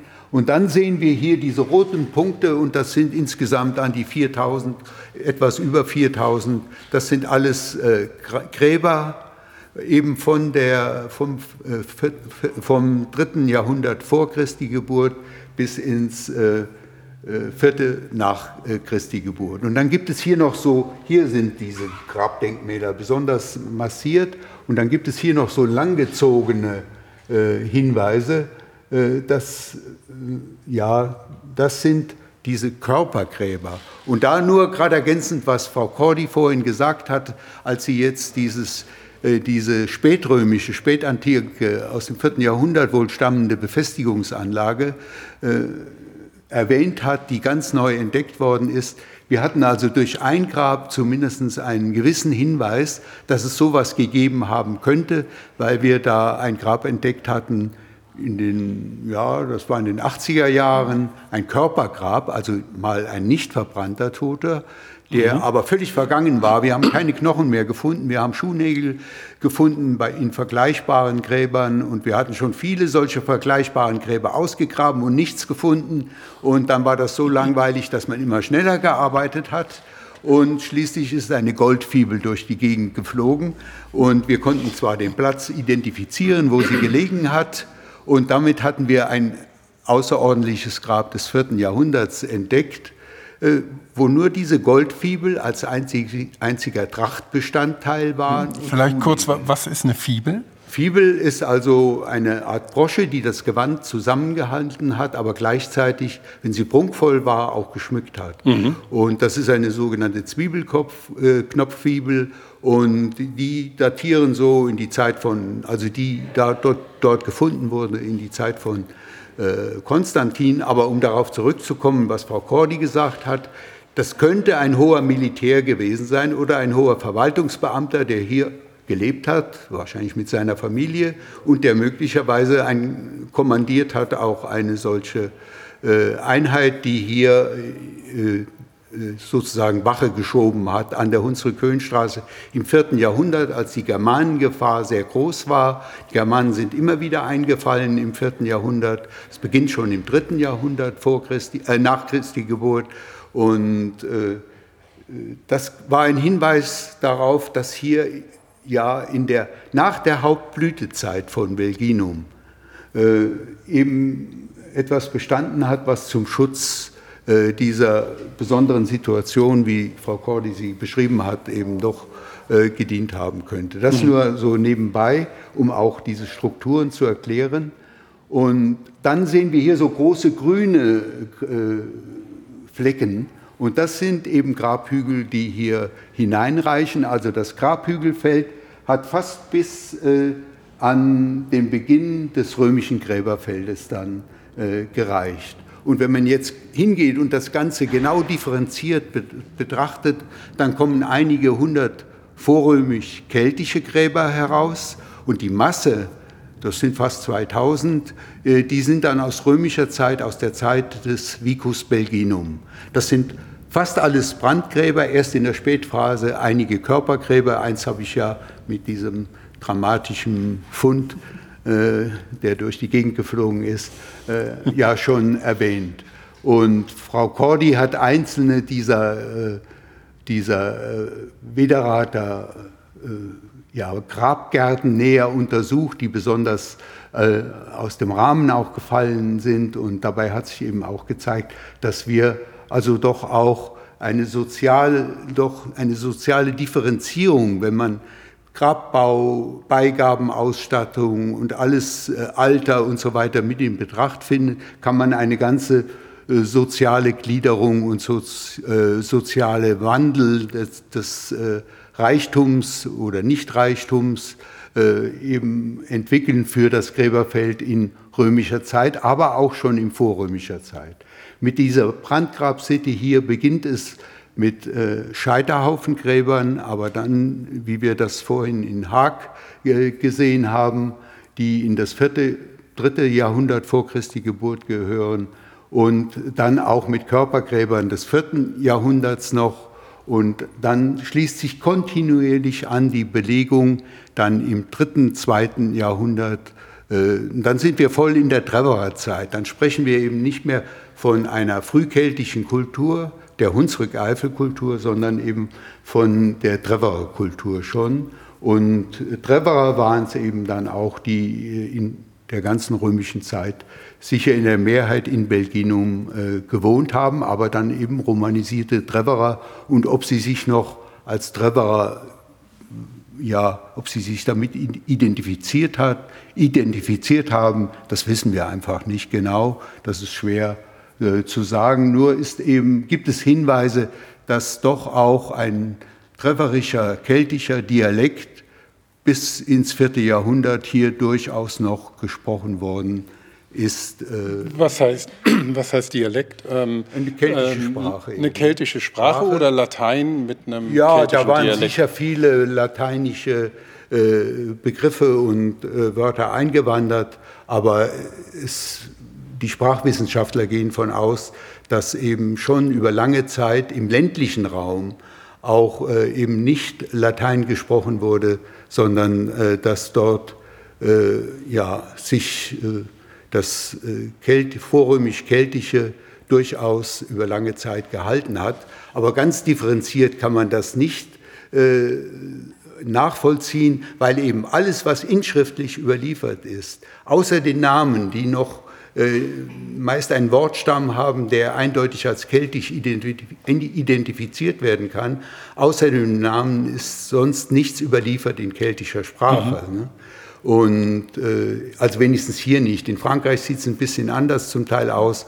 Da gibt es auch noch im ersten Jahrhundert durchaus keltische äh, Texte, die dann auf Latein oder Griechisch überliefert sind, aber von der Sprache her äh, keltisch äh, gewesen sind. Und so etwas kennen wir hier in diesem Raum dann nicht. Hm. Und dann haben wir hier, das ist vielleicht noch wichtig zu erwähnen, eine Umfriedung des Gräberfeldes partiell nachweisen können.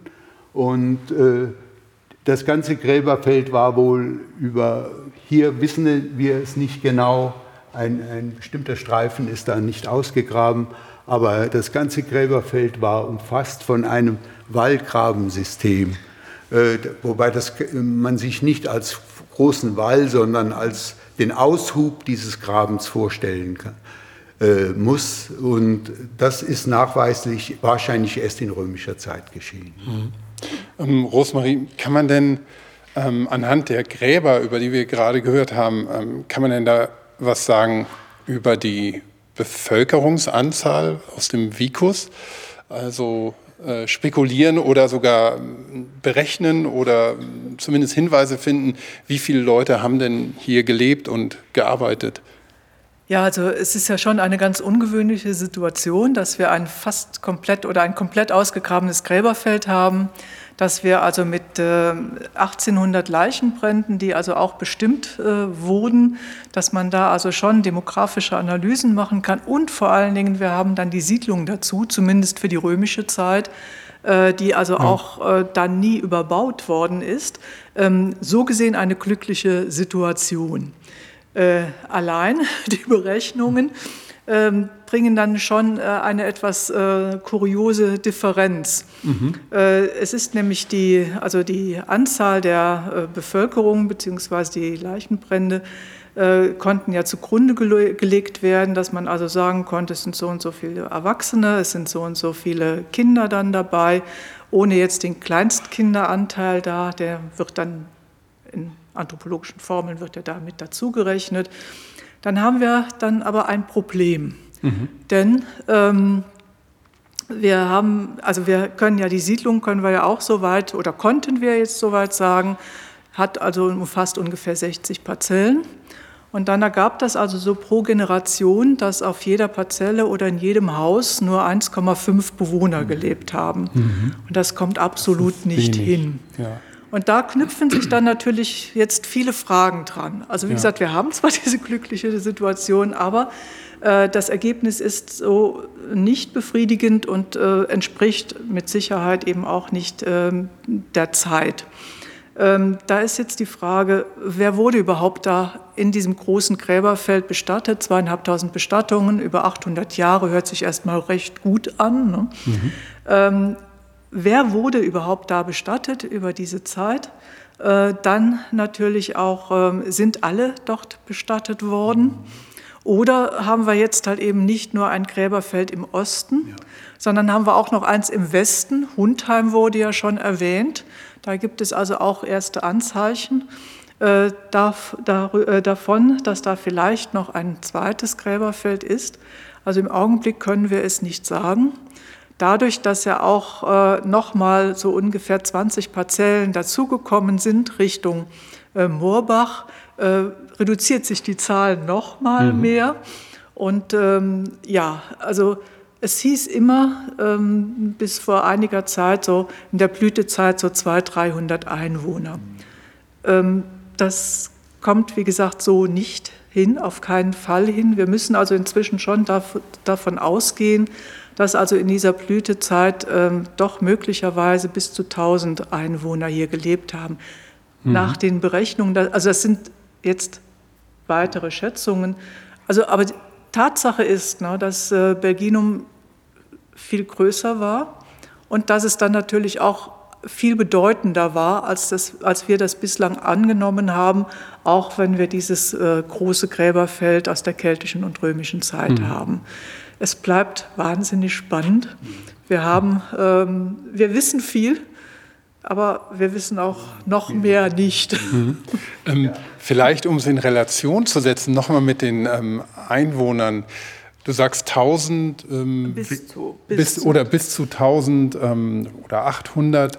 Ja. Ähm, ist das, muss man sich das zu Röm, in römischer Zeit groß vorstellen, klein? Vielleicht im Vergleich eine Stadt wie Trier zur römischen Zeit hatte wie viele Einwohner? 80.000 ne? geht man davon aus. Ja, das aus, ist ne? maximal. Inzwischen hat man ein bisschen zurück sich gezogen, ja. weil man gesehen hat, dass nicht der ganze befestigte Bereich durch die Stadtmauer äh, so dicht besiedelt war, wie der Kernbereich eben gewesen ist. Aber irgendwo zwischen um die 50.000 wird es mhm. schon äh, gelegen haben. Und das ist eben mit diesem Vici nur wenig vergleichbar. Hier haben wir einen Vicus offensichtlich vor uns mittlerer Größe und da können es in der Tat bis äh, 1000 Einwohner gewesen sein. Aber es gibt, äh, was Frau Cordi gesagt hat, stimme ich voll zu. Ich habe das auch schon sehr früh vermutet, dass es weitere Gräberfelder gibt, weil es charakteristisch ist in römischer Zeit, dass nicht nur an einem Ortsausgang die Gräber beginnen, immer außerhalb des Ortes, und, äh, sondern eben auch an der, im Einfahrtsbereich, wenn man mal eine, eines die Einfahrt und eines die Ausfahrt äh, zeichnet, kann auch genau umgekehrt sein. Ne? Und äh, dass wir hier nur ein, ein Gräberfeld von mehreren, die vielleicht existiert haben, nämlich es gab nicht nur eine Ost- West-Einfahrt, Ausfahrt-Situation, sondern möglicherweise auch noch eine ja, äh, äh, Nord, äh, Nordwest, Südost-Situation äh, muss noch dazu gerechnet haben. Und hier äh, zu diesem großen Gräberfeld wäre eben noch kurz anzumerken, ich habe mir das mal, mal Gedanken gemacht, auch neuerdings noch mal die etwas von dem, was ich schon geschrieben habe, ab, abweichen. Wir wissen inzwischen, dass es hier Ackerbau im Mittelalter gab, der über dem Gräberfeld war. Wir haben äh, Hinweise, dass äh, ab den 70er Jahren, als man hier anfing, in den Dörfern auch diese großen Pflüge anzuschaffen mit den großen Traktoren, mhm. äh, dass es äh, dadurch zu sehr großen Zerstörungen gekommen ist. Hier hat es auch Erosion gegeben, auch wenn das Gelände nur mäßig abfällt, gibt es Erosion. Und ich rechne grob damit, dass 2400 Gräber sind gesichert dass mindestens 1000, es können aber auch äh, noch mehr sein, verloren gegangen sind durch einzelne Raubgrabungen, durch äh, mittelalterlichen Ackerbau, durch Ackerbauintensivierung vor allen Dingen durch Rodungsmaßnahmen, durch Ackerbauintensivierung in den 70er Jahren. Das lässt sich hier an dem Plan sogar sehr gut erkennen. Während hier das alles so dicht ist, haben wir hier diese Grabgärten in, in äh, Nordosten durchaus auch noch, aber die meisten sind leer, wenn man hineinschaut. Da ist nur der Graben gefunden worden. Und das hat man nie angelegt, einen Graben ohne Gräber, also ein Grabensystem ohne Gräber, in diesen Grabgärten ohne Gräber. Mhm. Die sind eben in den 70er Jahren durch das Tiefflügen zerstört worden und da haben wir 80er Jahren auch noch, wir sind ja, wir haben ja hier erst äh, im Verlauf der 80er Jahre gegraben. Da ist immer wild drüber geflügt worden. Und es gibt also da schon massive Hinweise, dass vieles verloren gegangen ist. Vor allen Dingen hochliegende Gräber, ärmere Gräber, Kindergräber in großer mhm. Zahl verloren gegangen. Das erklärt auch, warum wir so ein Kinderdefizit haben äh, bei den untersuchten, äh, anthropologisch untersuchten Leichenbränden. Und, aber das Phänomen kennen die Anthropologen sowieso recht gut und rechnen das dann sowieso hoch. Und, äh, äh, aber auch äh, ein, ja, über äh, eines scheint wichtig zu sein. In römischer Zeit hat man die Grabhügel der vorrömischen Zeit, die Grabhügel respektiert, aber nicht immer die Flachbrandgräber, weil man nicht mehr wusste genau, wo sie lagen. Und äh, so dass auch in römischer Zeit schon äh, ja, Gräber der, vor, der Ahnen sozusagen äh, des dritten, zweiten, ersten Jahrhunderts angeschnitten worden sind, zerstört worden sind. Ja, und dann kommt noch ein Faktor hinzu. Im, nach dem Kriege ist, war, als das ganze Gräberfeld ein großes Waldgebiet war, ist das den Franzosen, der französischen Besatzung damals zur Verfügung gestellt worden zum Holzgewinnung und zum Abtransport des Holzes nach Frankreich. Mhm. Und äh, danach lag das hier als äh, äh, abgeholztes großer Bereich und man hat dann eben in den 50er Jahren angefangen mit Sprengungen die Wurzeln anzulockern und zwar massiv. Da sind wieder Gräber zerstört worden. Und äh, obwohl dieser Bereich dann noch im Nachhinein ausgegraben äh, die, die Wurzeln rausgesprengt, oder? Man hat die zumindest gelockert mit mhm. Sprengungen und dann hat man sie rausgezogen. Äh, Oder Dynamitstangen reingelegt. Gelegt und, und dann, dann, ja, also, äh, also okay. es gibt eine Menge Faktoren, darauf kam es mir an, die eben die Gräberanzahl, die wir dann wirklich sicher erfassen konnten, minimiert haben. Und äh, das muss auch mal deutlich gesagt werden. Aber das reicht dann immer noch nicht, um äh, ja wahrscheinlich die Bevölkerung hier als Ganzes erfasst im Gräberfeld zu sehen, sondern es fehlen uns wahrscheinlich Friedhöfe, die wir noch gar nicht kennen oder die auch schon längst zerstört sind. Ne? Das ist natürlich auch möglich. Mhm. Aber es könnten noch mal 60 Jahre Forschung warten ja. auf Wederrad. Ja. Auf jeden Fall, auf jeden Fall. Ja, ja. Ja. ja. Gut. Ich glaube, wir sollten dann mal ja. einen kleinen Spaziergang machen. Ja, ne? wir machen. Ja. Ähm, es ist die Frage, nehmen wir die Sachen schon mit raus, dann kann äh, Frau äh, Hasslinger kann hier abschließen. Ja. Oder müssen, sollen wir, äh, müssen wir nachher noch mal rein? Dann sagen wir, sie sollen nur abschließen. Dann stelle ich nur meine Tasche. Nö, wir können alles mitnehmen. Wir können alles mitnehmen, ja. ja Denn dann äh, brauche ich mich auch nicht mehr kümmern. Das machen mhm. wir so. Ne? Dann. Äh, ne? Ich hab's mitgekriegt. dann würde ich ja. Gut, wir sind jetzt draußen auf dem Gelände von, von dem Archäologiepark, der ja wie gesagt nicht nur ein Museum ist, sondern auch ähm, ja, ein, ein Freigelände beinhaltet und einen, einen richtigen Rundgang. Also man kann hier einen schönen weiten Spaziergang machen, ähm, ja, über das Gelände von dem Vikus bis hin zum Gräberfeld. Und wir stehen jetzt da an der Stelle, wo es was über das, das römische Lager zu erfahren gibt. Ne? Ja, also im Gelände sieht man ja von dem römischen Lager nichts mehr. Wir haben es über die geomagnetische Prospektion, haben wir es erkennen können. Es ist auch in Teilen ist, oder in kleinen Suchschnitten ist es auch gegraben. Und es steht fest, dass es also nur kurzfristig belegt wurde, dass es also zeitlich so 10, 20 nach Christus datiert, zu einer Zeit, als, äh, ähm, als unter Augustus die Provinzen eingerichtet wurden und vor allen Dingen auch mit, äh, bereits mit dem Ausbau des Straßennetzes begonnen worden ist und war, hier ist dann also auch zu dieser Zeit ist also auch ein erster fester Fahrbahndamm äh, dann entstanden und möglicherweise handelt es sich hier um eine Pioniereinheit, die mit diesem Ausbau dann beschäftigt war. Mhm. Okay, und dann gehen wir jetzt weiter hier den Weg mhm. entlang und der ja. führt uns dann Richtung. Der führt uns Richtung Gräberfeld. Mhm. Okay. Das ist, äh, wir sind also vom Museum aus, sind wir im Grunde genommen ein, ein paar Meter über die, äh, die Nebenstraße, die parallel zur Hauptstraße führte, gehen wir jetzt also Richtung Gräberfeld. Und man kann sich das so vorstellen, dass also die ähm, zur Straße, zur Hauptstraße hin, äh, war, äh, ja, ja, war eine geschlossene Baufront und da kam niemand auf die Parzelle und die musste praktisch mhm. so über den Hinterhof äh, musste das praktisch angefahren werden. Und diese Straße, die haben wir also auch entdeckt bei der Grabung 2000. Ähm, war auch 1820 bereits beschrieben worden, aber irgendwie war das in Vergessenheit geraten. Mhm. Ähm, was, die, was die Straßen angeht, ähm, habe ich im Vorfeld gelesen, ähm, es gibt ähm, ja, Überlieferungen über das, das äh, römische Straßennetz, wo auch äh, Belginum erwähnt wird. Vielleicht kannst du dazu noch was erzählen.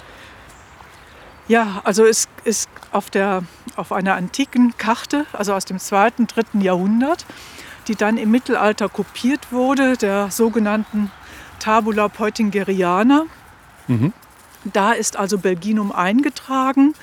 Äh, und zwar die Strecke, also diese ähm, Tafel ist insgesamt 6,8 Meter lang. Und aber auf einem Teilabschnitt, da ist die Strecke von Mainz äh, nach Trier ist eingetragen, dann mit den Orten ähm, Moguntiacum, also Mainz, dann Bingium, Bingen, dann kommt schon Dumnissus, das ist das heutige Kirchberg hier im Hunsrück, dann Vicus Belginum, Mhm. Dann Novio Magus, das ist äh, Neumagen heute. Und dann schon Augusta Treverorum. Und wie gesagt, Belginum ist also da schon eingetragen, war also einer der wichtigen Orte, äh, wenn man äh, das also so äh, sich anschaut. Da waren nur die wichtigsten Straßen im Römischen Reich verzeichnet. Also darüber, über diese Kopie konnte man dann oder wusste man, dass es hier irgendwo ein Belginum gibt. Genau. Ähm, wann gab es denn dafür dann den, den archäologischen Nachweis? Ja, den gab es dann im 19. Jahrhundert, glaube ich. Ja. 1840. 1840 ist also eine Inschrift entdeckt worden mit einer Weihung an die Göttin Epona. Epona, Schutzgöttin der Pferde und Fuhrleute. Und die Vicani Belginatis, also die Bewohner von Belginum, haben diese Weihung Epona dargebracht. Und damit, mhm. weil der Stein wurde ja hier in der Nähe gefunden, also im Vicus-Bereich war das also dann komplett festgelegt, beziehungsweise da gab es keinen Zweifel mehr. Mhm. Vorher ging es halt eben schon öfters hin und her, ob es denn nun also wirklich hier im Kreuzungsbereich das antike Belginum sei, ähm, weil auch Ausonius später halt eben im 4. Jahrhundert, als er hier durch den Hunsrück fuhr, da Belginum nicht mehr also namentlich erwähnt hat. Mhm. Ja, und da gibt es ja dann diese lange wissenschaftliche Diskussion und einen Streit zwischen den Wissenschaftlern, äh, ob Taberne und äh, Belginum identisch sind, also ein und derselbe Ort, nur dass ein Namenswechsel dann im Verlauf der römischen, der antiken Geschichte stattgefunden hat, oder ob Taberne eben etwas anderes ist, nämlich äh, ein paar Kilometer in Richtung äh, Neumagen, Noviomagus. Von hier aus gesehen gibt es den Heidenpütz bei Elzerath. Heinzerath ist auch ganz in der Nähe und dort ist eben äh, einmal ein, ja, ein Mini-Vicus gleichsam entdeckt worden, möglicherweise eben auch mit Gasthäusern. Und da sprudeln die Quellen und ein Ort, wo die Quellen gesprudelt haben und wo äh, man sich sehr wohl gefühlt habe, den beschreibt eben äh, dann Ausonius auf seiner Reise. Und diese Beschreibung von damals und der archäologische Befund, äh, ja, die haben, äh, sind bis heute die Entscheidung, was nun wirklich äh, wie zu sehen ist, ist eine Entscheidung bis heute nicht gefallen. Ich selbst tendiere dazu, dass Taberne, dieses von, Ausonius genannte Taverne, was an sich nur Gasthauskneipe oder so heißt. Aber viele dieser Straßenstationen haben den Namen Taverne erhalten in römischer Zeit, äh, dass damit an sich dieser Mini-Vicus äh, bei äh, Elzerath und Heinzerath gemeint ist. Aber wie gesagt, es kann auch sein, dass dieser Namenswechsel Belginum zu Taberne in spätantiker Zeit, eben im 4. Jahrhundert, stattgefunden hat. Mhm. Wir wissen es einfach nicht. Da müsste man neue Quellen entdecken, um da wirklich eine Entscheidung zu treffen. Und die sind schwer zu finden. Mhm. Rosmarie, wie siehst du das? ich kann nur nach dem, was ich also bislang weiß, ähm, ja, also Lothar Schwinden, der sich also auch mit der Epigraphik und der Deutung von Taberne beschäftigt hat, äh, tendiert also jetzt dazu, dass er also, äh, dass er also sagt, also der Name Belginum war, weil nicht mehr bedeutend war, Ausonius offenbar nicht bekannt. Ich meine, er war ja auch nicht so ein Kenner jetzt der Landschaft oder des Hunsrücks mhm. und äh, dass er etwas noch gesehen hat, aber das Belginum also in der zweiten Hälfte des vierten Jahrhunderts, das ist also schon ähm, ja, so bedeutungslos fast geworden war. Und dass, wie gesagt, Ausonius da etwas gesehen hat. Und äh, dann hat ihm Taberne nannt, das nannte. Äh, er war sowieso, also Ausonius war sowieso nicht so begeistert, als er hier durch den Hunsrück fuhr, weil es wohl einer dieser nicht so schönen Tage war. Der Hunsrück hat ja schöne mhm. Tage. Ähm, dass er äh, da vielleicht einen Nebeltag erwischt hat und äh, das ist dann nicht immer unbedingt so prickelnd und er war also hat also auch beschrieben, dass das Land verdörrt ist und dass Samnaten angesiedelt, Samaten, Samaten angesiedelt waren, worden waren, von denen wir aber zum Beispiel heute äh, also überhaupt nichts, also in der Archäologie nachweisen können. Also es, ist, es bleibt nach wie vor halt eben so etwas unsicher. Es gibt gute Argumente dafür, dass also er Belginum meinte, aber genauso eben, dass es auch Elzerat sein kann. Aber unser, unsere Kenntnis von der Wasserversorgung von Belginum entspricht eben der, der Bemerkung von Ausonius, dass es da die sprudelnden Quellen gab. Also diese sprudelnden Quellen im Vicus Belginum, die müsste mir einer erstmal zeigen. Wenn, dann haben wir Brunnen, tiefe Brunnen, um die Wasserversorgung zu gewährleisten oder die Zisternen. Aber sprudelnde Quellen hier oben an der Stelle, das äh, kann man auch unter der Voraussetzung etwa, dass sich vieles geändert hat, was Grundwasser betrifft und so weiter, eher ausschließen. es gibt allerdings auf beiden Seiten der Straße, ja. äh, gibt es allerdings so, in den Hängen gibt es so einen regelrechten Quellenkranz. Das ist richtig, ja. Und äh, da kann es also durchaus sein, dass er sowas gesehen hat und dass also auch die Straße etwas weiter nördlich oder zum Beispiel etwas weiter südlich äh, Richtung Hinzerath äh, gegangen ist zu dem Zeitpunkt. Und äh, ja, dass er also da zum Beispiel auch hier Quellen gesehen hat. Ja. Problem ist, wir können ihn nicht mehr fragen. Ja, das ist das Problem.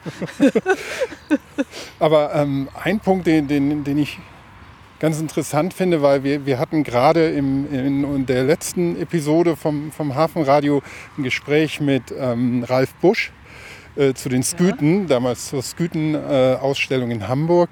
Ähm, und Sarmaten sind ja jetzt nicht so weit entfernt von den Sküten. Und du sagtest, dass hier Sarmaten ja. angesiedelt worden seien, laut Ausonius. Ja. Ähm, äh, Gibt es da mehr Informationen drüber oder nur diese eine Erwähnung?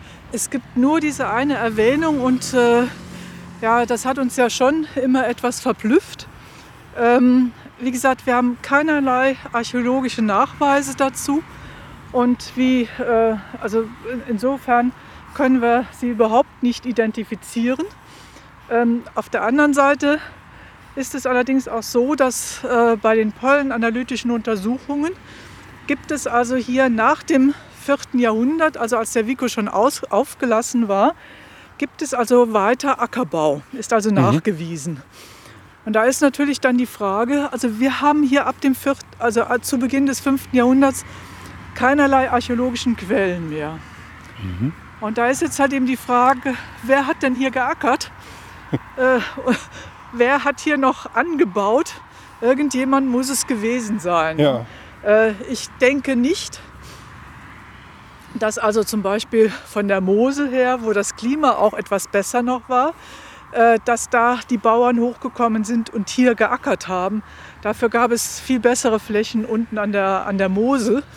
Und, äh, aber wie gesagt, Tatsache ist, ne, dass hier geackert wurde. Und da ist könnte man das, wie gesagt, halt eben in Zusammenhang bringen. Aber solange uns da wirklich, also dass, dass Kulturpflanzen angebaut wurden, ist auch Tatsache. Es ist auch nicht zu bezweifeln. Mhm. Nur wer da angebaut hat, das können wir also nicht beantworten. Nur aufgrund dieser Erwähnung von Ausonius, äh, denn es gibt bislang, wie gesagt, keine archäologischen Quellen. Es gibt kein Material, was wir also da irgendjemandem zuordnen können. Mhm. Ne? Es ist nämlich nichts da.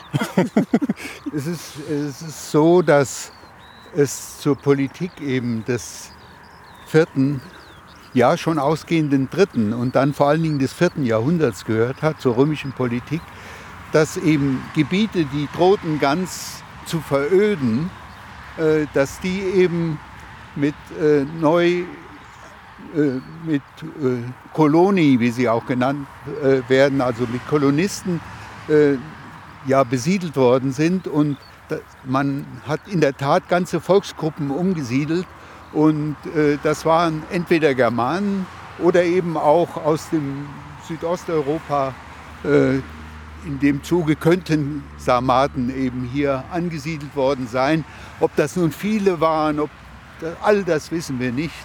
Aber äh, ganz aus der Luft gegriffen scheint mir das nicht. Dazu war die Rolle von äh, Ausonius, die er doch in Trier dann spielte und eben in der gesamten äh, Provinz als Politiker auch und als Verwaltungsmensch war an sich zu bedeutend, als dass er sich das aus den, ja, äh, also als dass er da was, irgendwas da vor sich hin Fantasiert fantasiert ja, hätte. Also, aber es passt zur spätrömischen, spätantiken Politik des vierten Jahrhunderts an sich, diese Umsiedlungen von ganzen Bevölkerungsteilen. Das waren Zwangsumsiedlungen. Ich wollte gerade fragen, geschah Ja. es freiwillig oder wurden die einfach ausgewählt und Die umgesiedelt? Wurden, äh, ja, das, das waren Zwangsumsiedlungen. Ne? Also, aber Einzelheiten, ich bin dafür äh, kein Experte. Ich weiß nur, dass es Zwangsumsiedlungen zum Teil gewesen sind. Und es wurden auch ganze germanische Volksgruppen in Inneren Galliens äh, umgesiedelt, zu, die, die, die dann als Läten auch bezeichnet werden äh, und die eben dann eine wichtige Rolle zum Teil im Militär spielten, aber auch zum Teil um die, äh, ja, Infra die, die ganze äh, ländliche Struktur äh, aufrechtzuerhalten, weil die Tendenz bestand, sich in die befestigten Städte zurückzuziehen. Auf dem, aber das Land sollte nicht vollständig veröden. Ja. Also da gibt es so Tendenzen, aber da muss man sich speziell mit besch beschäftigen und das habe ich nie getan. Ja. Ja, aber Es ist ja auch die Frage, wo die dann gesiedelt haben. Ich meine, das kann natürlich durchaus sein, dass die am Rand von Belginum gesiedelt haben. Aber dadurch, dass wir ja nur ein Prozent bislang gegraben haben, können wir da auch überhaupt nichts sehen. Und, äh, und ja, bislang, wie gesagt, ist, ist da also auch nichts zutage gekommen. vielleicht gibt es irgendwo noch ein Sarmatenviertel, das, Ja, genau. das in der Spätphase dann noch besiedelt wurde. Ja. Aber ähm, weiß man denn über die Gründe, warum Belginum dann ja mehr oder weniger verlassen wurde oder aufgelassen wurde, an, sein, an Bedeutung so stark verloren hat? Ja, das ist, äh, das ist das ganz Normale. Ne? Das ist der Untergang halt eben des, des äh, Römischen Reiches beziehungsweise des Weströmischen Reiches. Trier äh, ist ja nicht mehr Hauptstadt. Präfektur und Hauptstadt werden nach Aal beziehungsweise nach Mailand verlegt. Und äh, man muss sich einmal äh, das anschauen. Damit ist ja natürlich auch dieser ganze Verwaltungstrost, das ganze Militär ist abgezogen worden. Und äh, was das bedeutet, sieht man ja zum Beispiel auch mit dem Wechsel der Hauptstadt Bonn, Berlin, Ja, äh, das, was da dann passiert. Ne? Ja. Und hier war es dann äh, natürlich auch so, ne, dass wirklich ein totaler Wegzug war. Und es ist ja nicht immer nur ein äh, Ereignis dafür verantwortlich. Ne? Es ist, äh, also es war nicht nur das Politische, sondern es hatte auch klimatische Veränderungen gegeben, dass also äh, auch hier dann ab dem dritten, ab der Mitte des dritten Jahrhunderts äh, ist ein ja, Klima, wie sagen wir, ein, ein Rückgang der Temperaturen zu verzeichnen, der also Ende des vierten Jahrhunderts äh, dann äh, wohl ja so recht groß war. ja. Wo, wo man dann von, ich glaube, zwei, von zwei Grad spricht man. Aber was natürlich schon enorm etwas ausmachte. Und äh, dadurch, ähm, äh, das hat natürlich auch bewirkt, dass nicht mehr so viel angebaut werden konnte, beziehungsweise alles sich etwas verändert hat. ja und Genauso. gerade auf, auf der Höhe hier Ja. mit, mit um 500 Meter waren es. 565, fast 600, ja. ja. Also Da macht sich da das ist, enorm macht sich das schon anders bemerkbar Ja, als ja. an, im Moseltal zum Beispiel. Ja, Ne? Ja. Ja, So, So, wir jetzt können stehen wir hier Halt mittlerweile mitten im, im Gräberfeld. Gräberfeld, ja. Und vielleicht, ähm, Ja. man sieht hier einige kleine, große und einen ganz großen Grabhügel rekonstruiert. Und ja, wir sind, wie weit weg? Ein Kilometer Nein, oder Doch. knapp einen Kilometer weg vom Museum jetzt, also vom Vicus auch. Oder 800 Meter. ja Also äh, die vordere Spitze des Gräberfeldes, da wo der Weg, den wir hier sehen, die Straße ist die alte Straße nach Kleinig, auf die Hunsrück-Höhenstraße bzw. Ausoniusstraße mündet. Von dort sind es 300 Meter mhm. bis zum, äh, bis zum Vicus. Und hier sind wir jetzt dann ja, so. noch mal ein paar hundert Meter weiter. Ne? Mhm. Und, aber was wir vor uns jetzt hier sehen, um weiterzukommen, meine ich mhm. jetzt, äh, das sind Grabhügel, die hier äh, rekonstruiert, wieder aufgeschüttet worden sind, die nicht so hoch erhalten gewesen sind, wie sie jetzt sichtbar sind. Und dieser äh, Hügel hier, äh, den wir hier von dem Hauptweg, der das Gräberfeld in der Mitte durchquert, aus sehen, äh, das ist äh, dieser linke dort, also ziemlich nahe am, am Waldrand dann schon gelegen. Äh, dort hat alles im Grunde genommen begonnen. Wie gesagt, der Vicus schon seit Jahrhunderten als Vicus bekannt und mit großen wissenschaftlichen Problemen behaftet. Da gibt es einen wunderbaren Aufsatz von Herrn Merten in dieser von äh, Rosemarie Cordy herausgegebenen Festschrift zum 50-jährigen Jubiläum der Beginn, des Beginns der Ausgrabungen. Und das ist ein äh, sehr tiefschürfender äh, Artikel, den lohnt es sich zu lesen, wenn man die ganze Forschungsgeschichte Belginum betreffend vor 1969 betrachtet. Mhm. Beim Gräberfeld ist es etwas anders. Schon vor dem Zweiten Weltkrieg waren hier zwei dieser große Hügel hier und einer von diesen beiden kleineren Hügel hier äh, bekannt gewesen und dem Landesmuseum in Trier. Und dann wurde hier der Wald, wie gesagt, nach dem Krieg äh, gerodet und das Holz abtransportiert.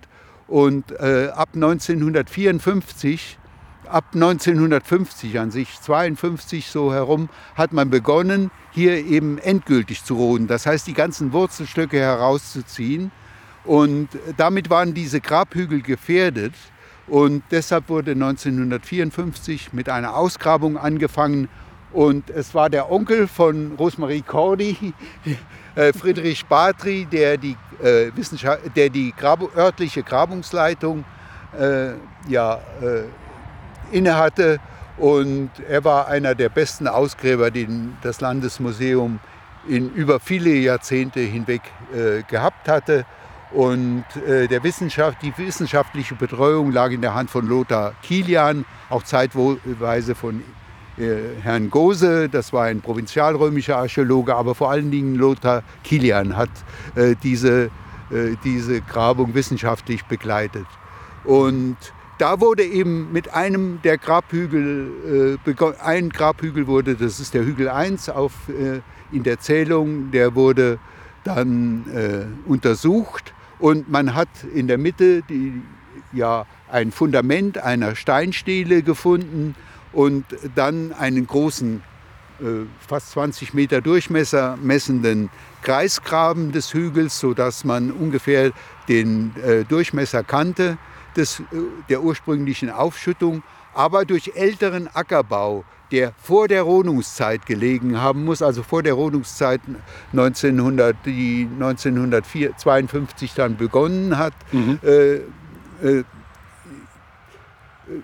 durch alte Beackerung war der Hügel auch schon äh, partiell verflacht und über diesen Graben, diesen Kreisgraben hinausgeflossen. Mhm. Und dann hat man zuerst war man enttäuscht, weil man nichts gefunden hat, außer diesem Fundament einer Steinstele, die wohl in der Mitte gestanden hatte.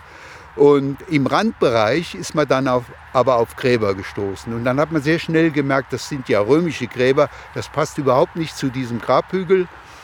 Und dann hat man eben auch die ersten Abschnitte von solchen Grabgärtengräben gefunden. Und da wusste man, dass man ein römisches Gräberfeld schon 1954 angegraben hatte und dass es nichts anderes sein kann als die, das Gräberfeld das, oder der Friedhof, äh, der eben zum Vicus Belginum äh, gehören musste.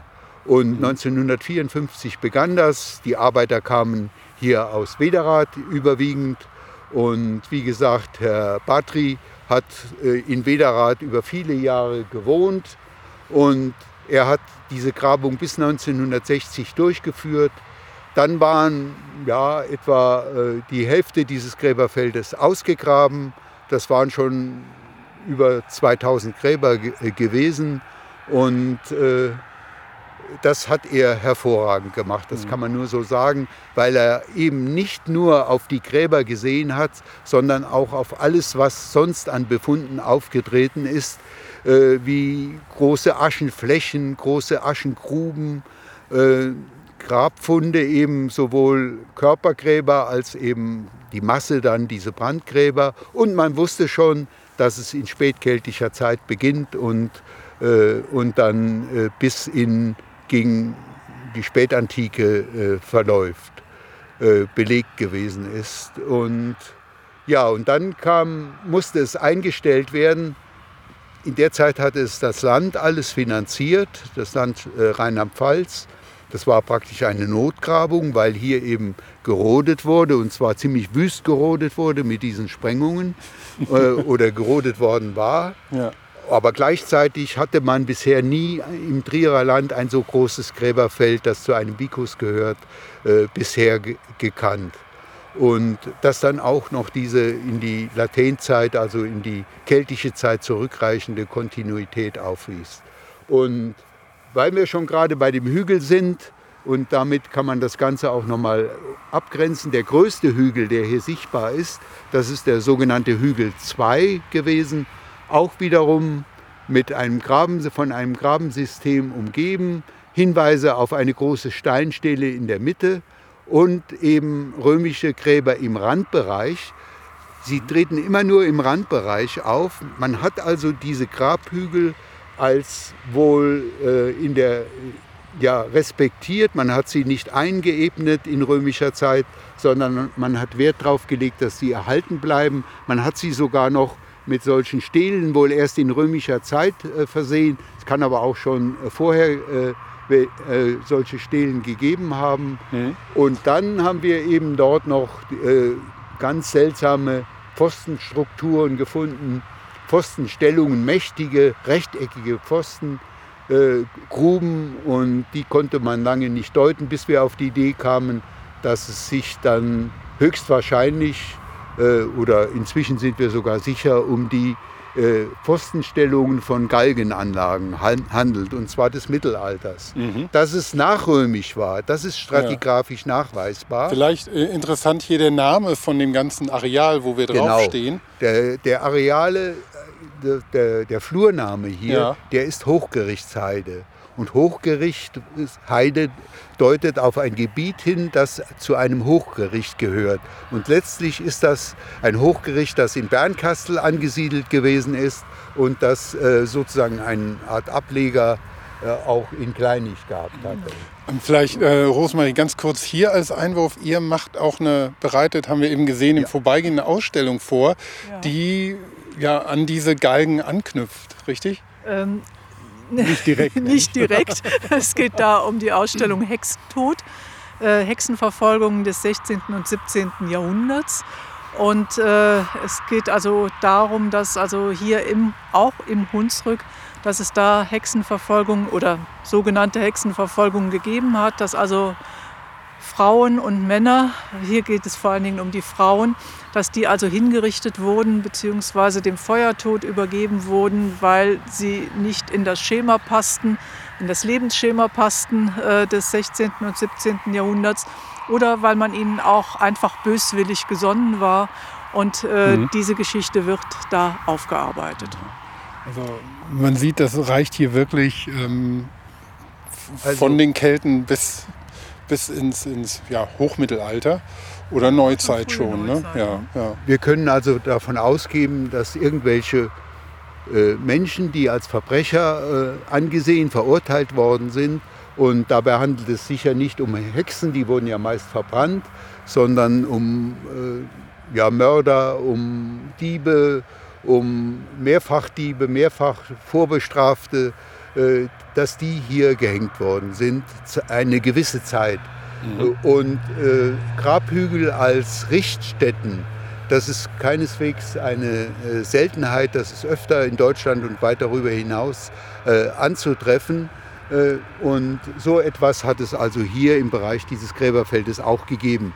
Aber das ist praktisch nur ein Neben, Aber äh, es war für die Wederater vielleicht schon ein bisschen gruseliger Ort hier noch vor 100 Jahren oder 200 Jahren oder war überhaupt nichts bekannt nichts hierüber? Überliefert. Es ist nichts überliefert ähm, und ich denke, zu der Zeit war es vielleicht auch etwas ganz Normales. Ne?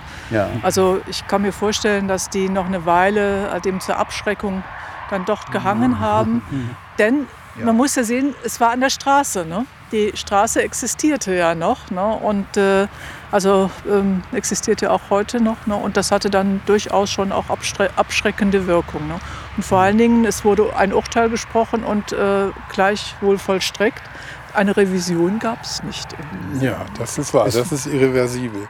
Und die Straße hören wir ja gut hier im Hintergrund. Also es ist heute immer noch schön da dran.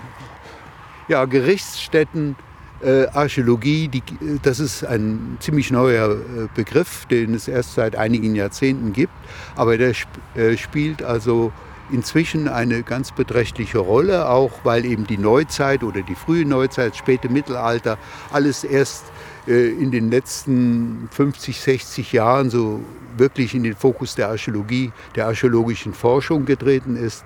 Und in dem Katalog und auch, ich glaube, es gibt inzwischen eine Datenbank der Gerichtsstätten in Deutschland, ist dieser Hügel da also inzwischen aufgenommen mhm. auch. Und, aber und der ist, ähm, Entschuldigung, ich nochmal unterbreche, aber nur ähm, damit man sich vorstellen kann, der Hügel ähm, ist hier rekonstruiert und ist ungefähr wie hoch? Ja, das dürfte, könnte, ja, ist vielleicht ein bisschen zu hoch aufgeschüttet, aber äh, nicht viel. Also der könnte äh, vier Meter hoch gewesen sein, äh, drei bis vier Meter hoch nach, äh, und hat einen Durchmesser von über 20 Metern. Mhm. Also es und, ist schon eine gewaltige und Anlage, es ist ein wenn, Hügel, wenn man der davor steht. Im vierten Jahrhundert, äh, und zwar im frühen vierten Jahrhundert möglich, wahrscheinlich schon aufgeschüttet worden sind, ist wir haben nämlich Gräber der Hunsrück-Eifel-Kultur darin gefunden. Nicht wir, die, das hat alles noch Herr Batri ausgegraben. Und äh, so dass wir recht, eine recht interessante, aber sehr komplexe Stratigraphie haben. Wenn ich die erläutere jetzt genau, dann dauert das allein zehn Minuten okay, und okay. deshalb verzichten wir mal drauf. Aber äh, das kann man ja auch nachlesen. Mhm. Und äh, aber es ist wohl ein Denkmal, das auch in römischer Zeit weiter existiert hat. Das ist gesichert. Ja. Und äh, dass da auch in römischer Zeit eine Stele gestehen, äh, gestanden hat. Und diese große Steinstele, die ist irgendwann dann, das kann auch in der Neuzeit dann erst gewesen sein, äh, geschleift worden und äh, beseitigt worden. Mhm. Also so eine Art Menhir auf diesem Hügel, wie ja. er jetzt auch dort nachempfunden ist. Das ist aber kein Original, was da steht, sondern ein, ein Stein, der hier auch irgendwo gefunden worden mhm. ist, aber äh, der so ein bisschen stehlen Charakter eben hat. Ja. Aber damit haben wir auch den Beginn der, der Belegung hier des Gräberfeldes selbst vor uns, nämlich eben im vierten Jahrhundert. Und ich vermute eben, dass hier im Wald diese Hügelgruppen im Wesentlichen dann älter sind, äh, bis ins achte Jahrhundert vielleicht oder um 700 könnte das beginnen. Aber da müsste man viel, viel forschen, viel, viel ausgraben. Aber das macht man nicht, weil zum Teil durch den Wald die Grabhügel geschützt sind, zum Teil weil auch äh, ja, inzwischen sich die Tendenz durchgesetzt hat, äh, dass die Forschung äh, der Denkmalpflege, der archäologischen Denkmalpflege ausgebremst worden ist. Indem man sagt, die archäologische Denkmalpflege soll nicht forschen, die soll nur retten. Mhm. Und äh, das war nie der Sinn der Denkmalpflege, sondern das ist eine neue Entwicklung und aus meiner Sicht eine für die Forschung eben gefährliche Entwicklung. Aber das nur nebenbei. Ja, und in diesem ganzen Bereich gibt es da noch andere Strukturen eben zu sehen. Äh, wie hier sind so klein im, im Rasen, der hier angelegt ist heute, sind eben noch die Reste von solchen kleinen Grabgärten äh, zu finden. Und diese Grabgärten, die be beginnen auch, die ältesten sind schon äh, in spätkeltischer Zeit nachzuweisen. Äh, das sind äh, vor allen Dingen die etwas größeren, sind meist Familien, die dort bestattet worden sind. Wir haben also Kindergräber, Frauengräber, Männergräber und meist ein Zentralgrab, das wohl äh, der, ja, das, das äh, lässt sich auch nachweisen, als ältestes Grab nachgewiesen werden kann. Und so dass es immer wieder zu Gründung von solchen Mini-Friedhöfen gekommen ist mhm. und äh, die dann über eine Zeit lang von einer Familie belegt worden sind. Und dann ist man zum nächsten gewandert. Und so gibt es dann ganze, wenn man den Gräberfeldplan im Museum sich ganz genau ansieht, kann man das alles nachvollziehen. Äh, da gibt es dann solche langen Abfolgen von solchen Grabgräben, die sich über weit über 100 Meter hinziehen. Und jeder Grabgarten ist etwas jünger als der, äh, der andere. Das beginnt hier im Osten und endet meist die, die jüngsten dann hier äh, in Richtung Westen. Mhm. Also das sind solche Abfolgen, die man da recht gut äh, nachweisen kann. Und da sind dann auch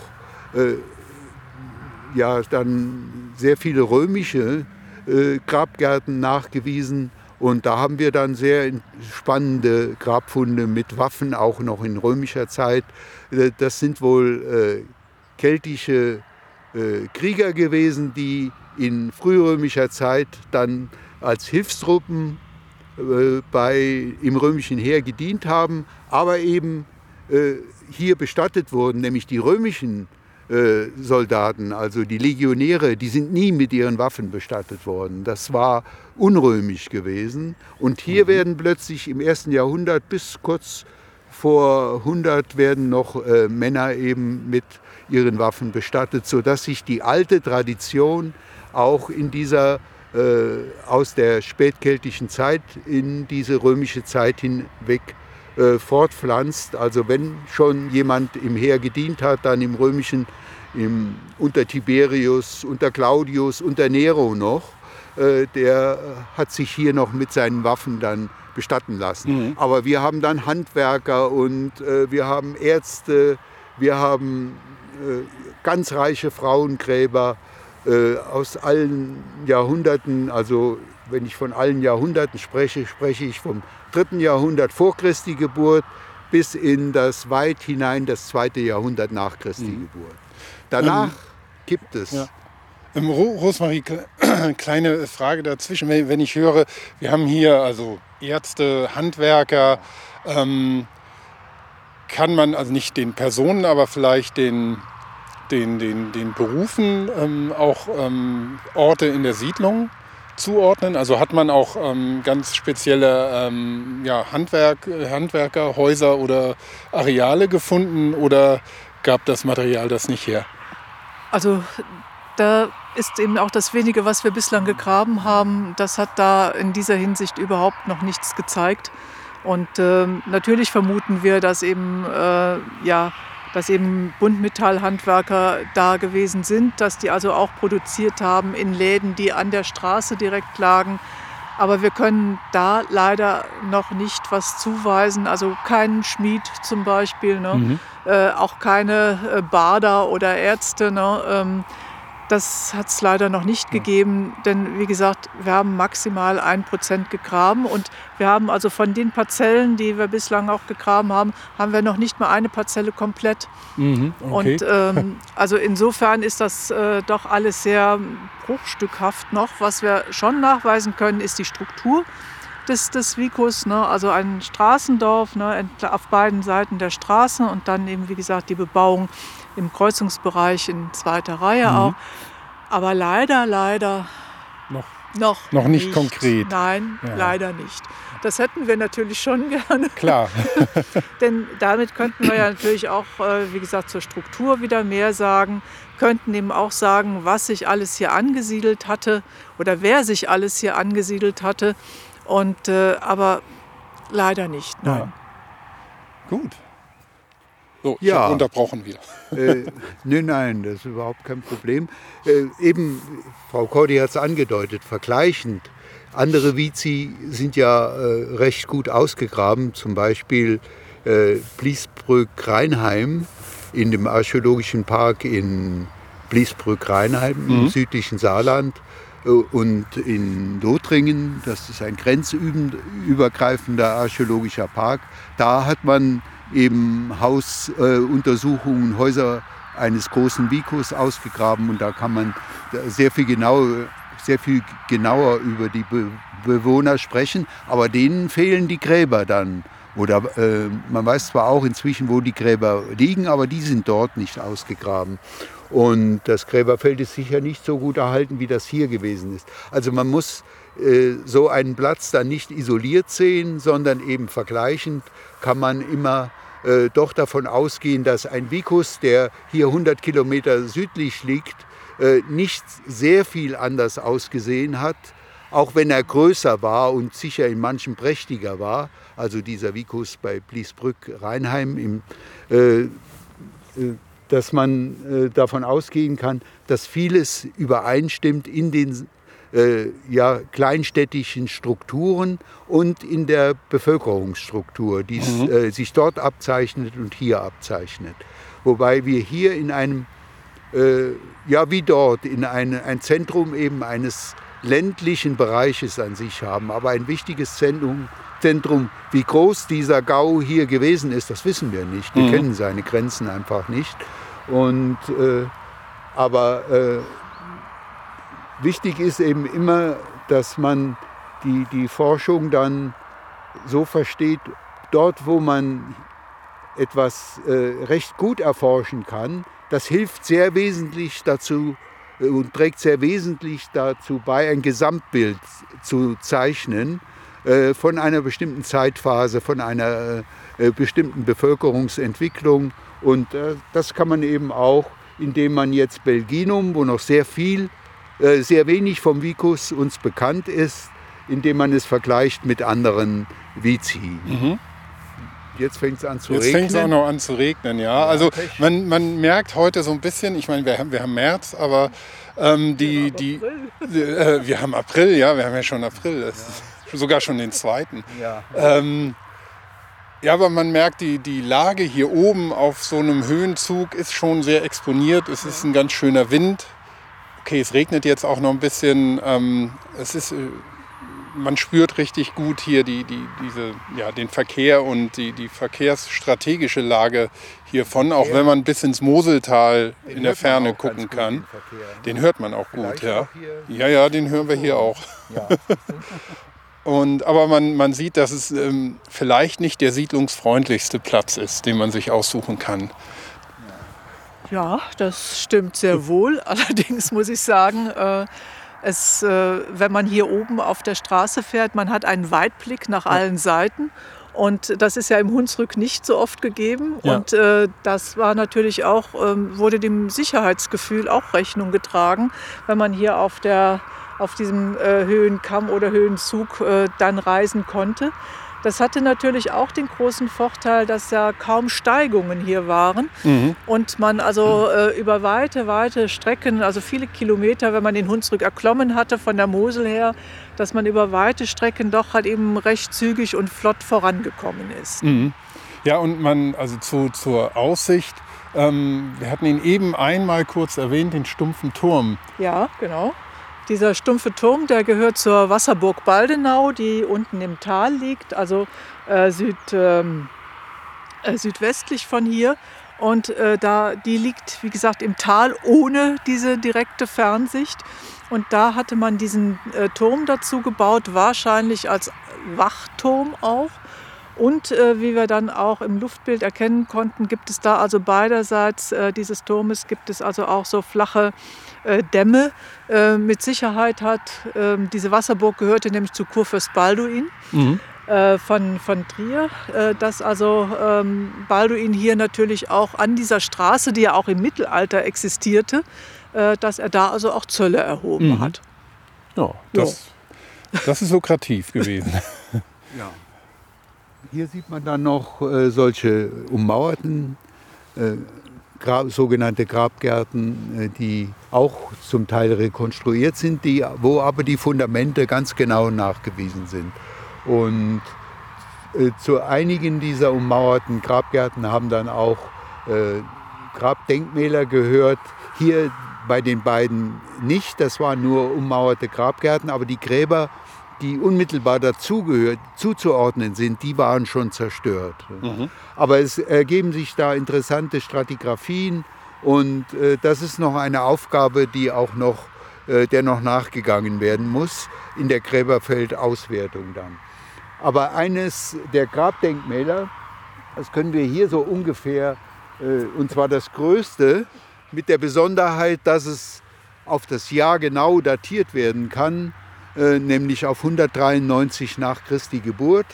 Äh, das ist äh, dort vorne gefunden worden. Du siehst hier die, diese alte Poststraße nach Kleinig. Mhm. Dann beginnt sofort auf die, unserer Seite jetzt der alten Poststraße beginnt die Umfriedung des Gräberfeldes, die wir vorhin beschrieben haben, kurz. Mhm. Diese, äh, dieses Grabensystem, das das Ganze eingefasst hat mit einem kleinen Wall dazu.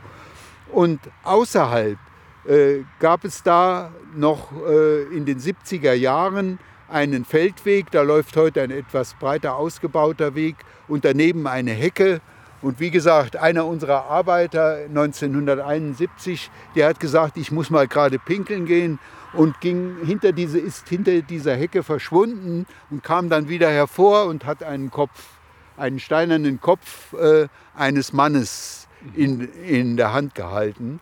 Und dann haben wir gesagt, ja, da muss ja was Spannendes liegen, wenn da äh, äh, äh, Überreste eines Grabdenkmals, nämlich das war es, auftauchten. Es tauchten dann noch weitere Bruchstücke auf. Und dann haben wir da einen Grabungsschnitt gemacht.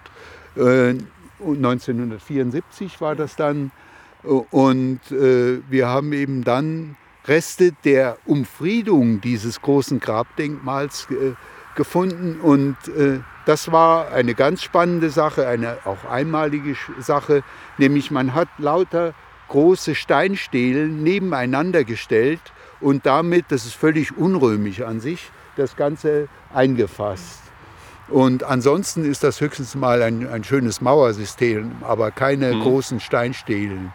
Und in der Mitte eben dann das Fundament dieses äh, Denkmals haben wir genau gefunden, die Fundamentsteine. Das will ich jetzt im Einzelnen nicht beschreiben, auch viele Bruchstücke noch. Und so dass es gelungen ist, das Denkmal einigermaßen grafisch äh, zu rekonstruieren. Das ist also in mehreren Publikationen zu finden, in dem vorhin schon erwähnten von Frau Cordy herausgegebenen Buch zu, aus Anlass des, der 50. der Feier der 50 Jahre Grabung in Belginum, also äh, Wederrad äh, Belginum, nämlich Gräberfeld. Wann war das? 2004? Ja, 2004, 2004. Äh, ganz genau. Und äh, da ist ein äh, von Herrn Breitnang, oder von wem ist der? Die Rekonstruktion. Nee, die Rekonstruktion ist von Herrn Nummerich. Nummerich, Entschuldigung, Nummerich. ja. Von Herrn Nummerich, einem klassischen Archäologen von aus Trier. Der hat also die Rekonstruktion äh, da durchgeführt, die zeichnerische. Und daran sieht man, dass es zu einem der großen Grabdenkmäler äh, eben in der spätantiken Zeit, beziehungsweise in der Spätantike kann man hier noch nicht sprechen, äh, in der Blütezeit äh, der römischen Provinz Belgica, wo mhm. wir ja noch gerade hier so dazugehören, äh, gehört hat. Und es ist deshalb datiert worden, weil zu dem dazugehörigen Grab, das sehr einfach und schlicht war, eine Aschengrube gehörte, wo große Holz, verkohlte Holzstücke drin waren. Die konnte man dendrochronologisch auf das Jahr 193 äh, datieren. Das äh, bedeutet eben, dass dieses Grab 193 angelegt wurde, das zu diesem Denkmal gehört. Das war sicher nicht das einzige Grab, das dazu gehört, aber dieses hier ist eben ein deutlicher Hinweis, dass damals dieses äh, Denkmal gestanden hat oder errichtet worden ist. Ne? Und das ist auch eine Rarität, die hier Belgien, das Gräberfeld Hochgerichtsheide eben zu bieten hat. Aber das war eben äh, ja, eine ganz interessante Geschichte, wie in der Archäologie auch manchmal was entdeckt ja, wird. Ne? Der Zufall. Ja, nicht, nicht ganz der Zufall. Nicht ganz der Zufall. ja, aber ich glaube, wir haben ja vorhin umrissen, wie die Gesamtbelegung dieses Gräberfeldes äh, zu sehen ist, nämlich hier vom 4. Jahrhundert mit den Hügeln, hat Frau Cordy mehrmals gesagt, mhm. Äh, bis eben ins 4. Jahrhundert nach Christi Geburt, wo dann in der Endphase eben vermehrt Körpergräber auftreten, wo dann auch diese, dieses Grab mit der Goldfibel dazugehört.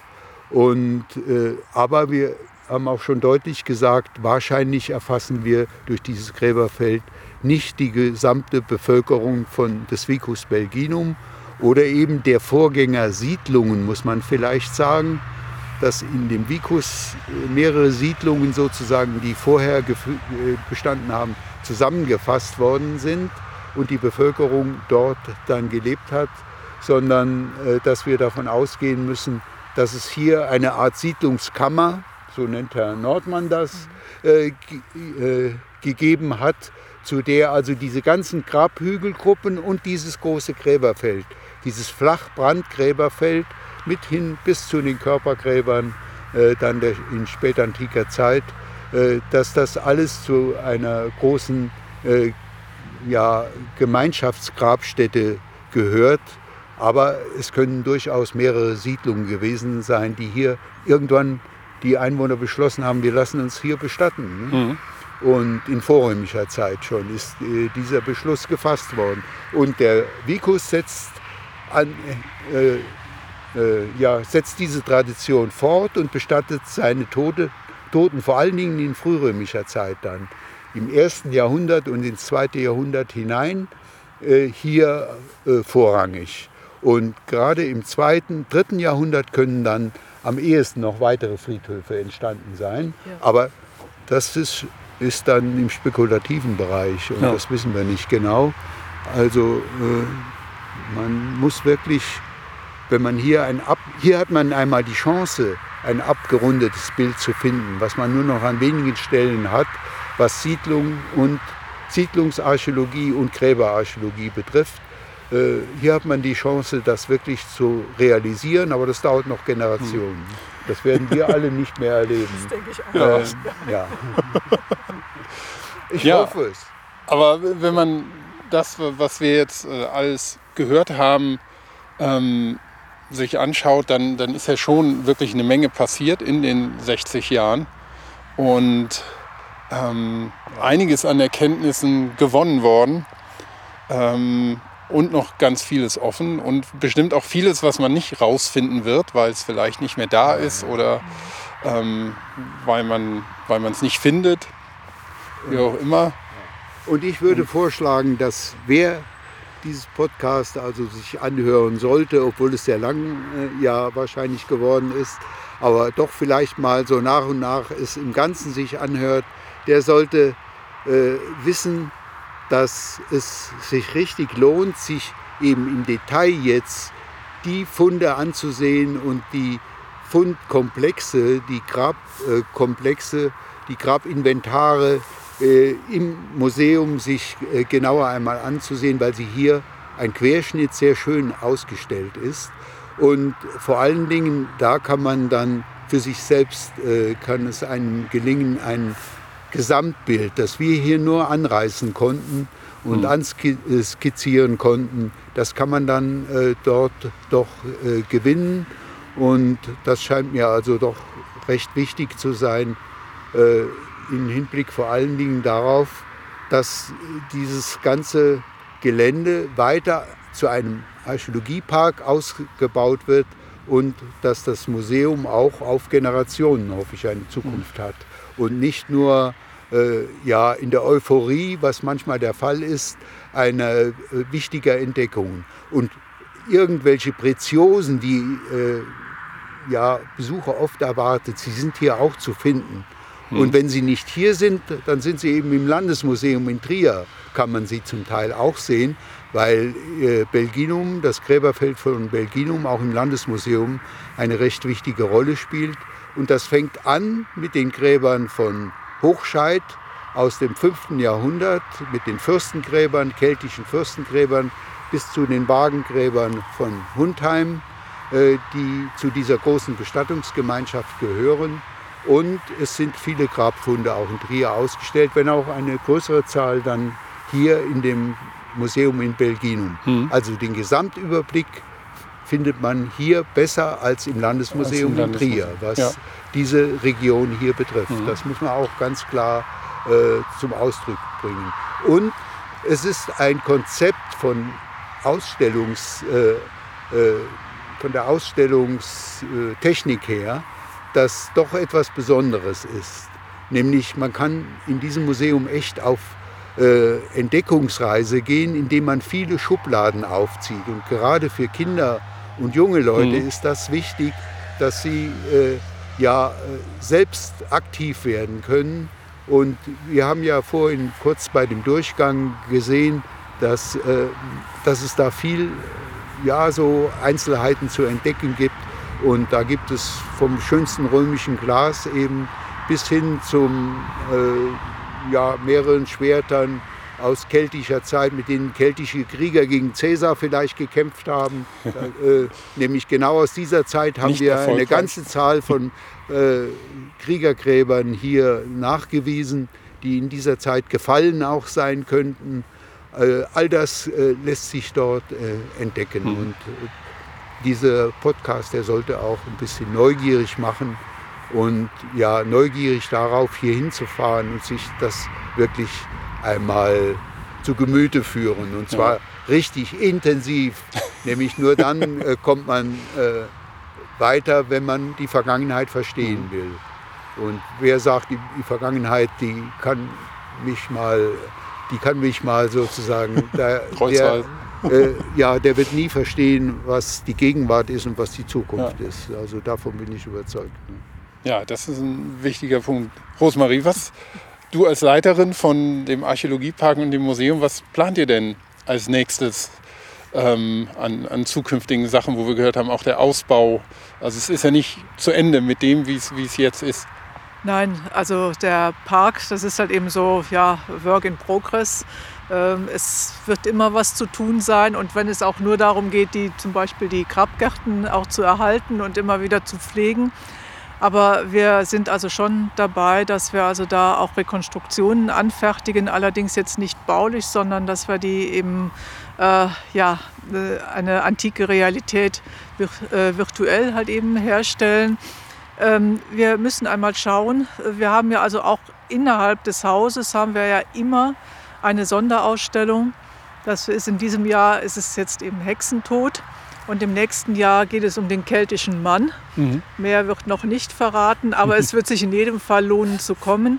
Es gibt immer eine Ausstellung, um wirklich eine Sonderausstellung, um äh, ja, um dieses komplexe Thema Belginum, was ja nicht nur Belginum, sondern auch das Umfeld betrifft, um das etwas ausführlicher darzustellen.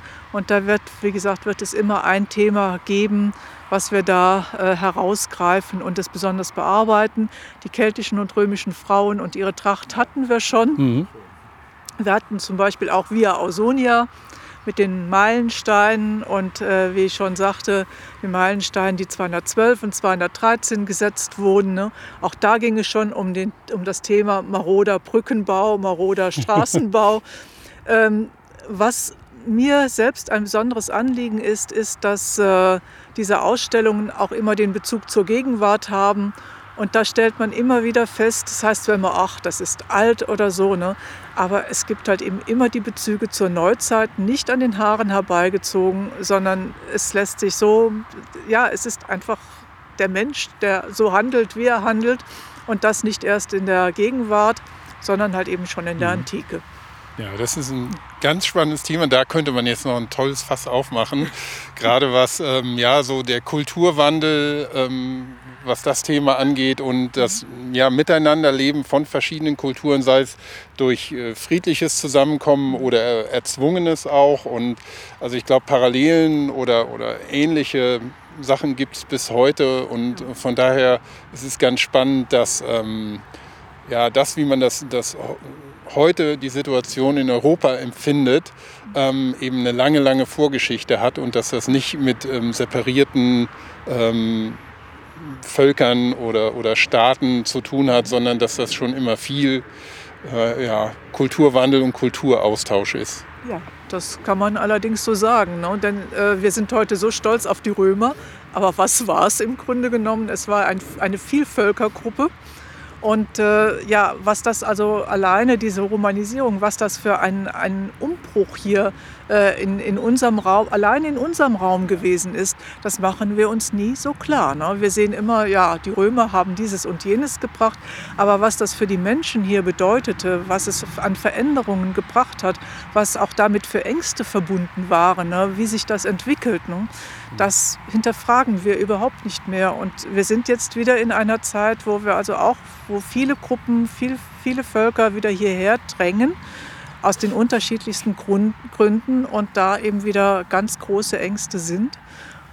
Und man nicht sieht, ne, dass sich da auch Chancen ergeben, beziehungsweise äh, ja, vielleicht ist es so, dass wir in 300 Jahren sind die Leute also auch wieder stolz darauf, was sich dann hier getan, also nicht nur hier, sondern was sich in Deutschland zum Beispiel getan hat. Genau, ich finde, das ist ein schönes Schlusswort. Ich denke, dann können wir einen Deckel drauf machen. Wir haben das sehr ausgiebig behandelt, aber ich finde, es hat sich gelohnt. Ich bedanke mich ganz herzlich bei euch beiden, Rosmarie und Alfred. Ähm, ja, es hat in der Runde eigentlich nur noch Herr Badri gefehlt, aber der ist wahrscheinlich schon länger tot. Schon länger. Ja. ja. Gut. Vielen, vielen Dank und ähm, ja, alles nachzuhören dann im Hafenradio natürlich und bitte an alle Hörer auch natürlich fleißig teilen, weitererzählen und jedem, der sich für Archäologie, Kelten, Römer interessiert, für den ist es, glaube ich, eine, eine besonders spannende Folge, weil man so detailliert aus erster Hand es gar nicht so oft erfährt. Danke euch. Ja, danke dir. Gut.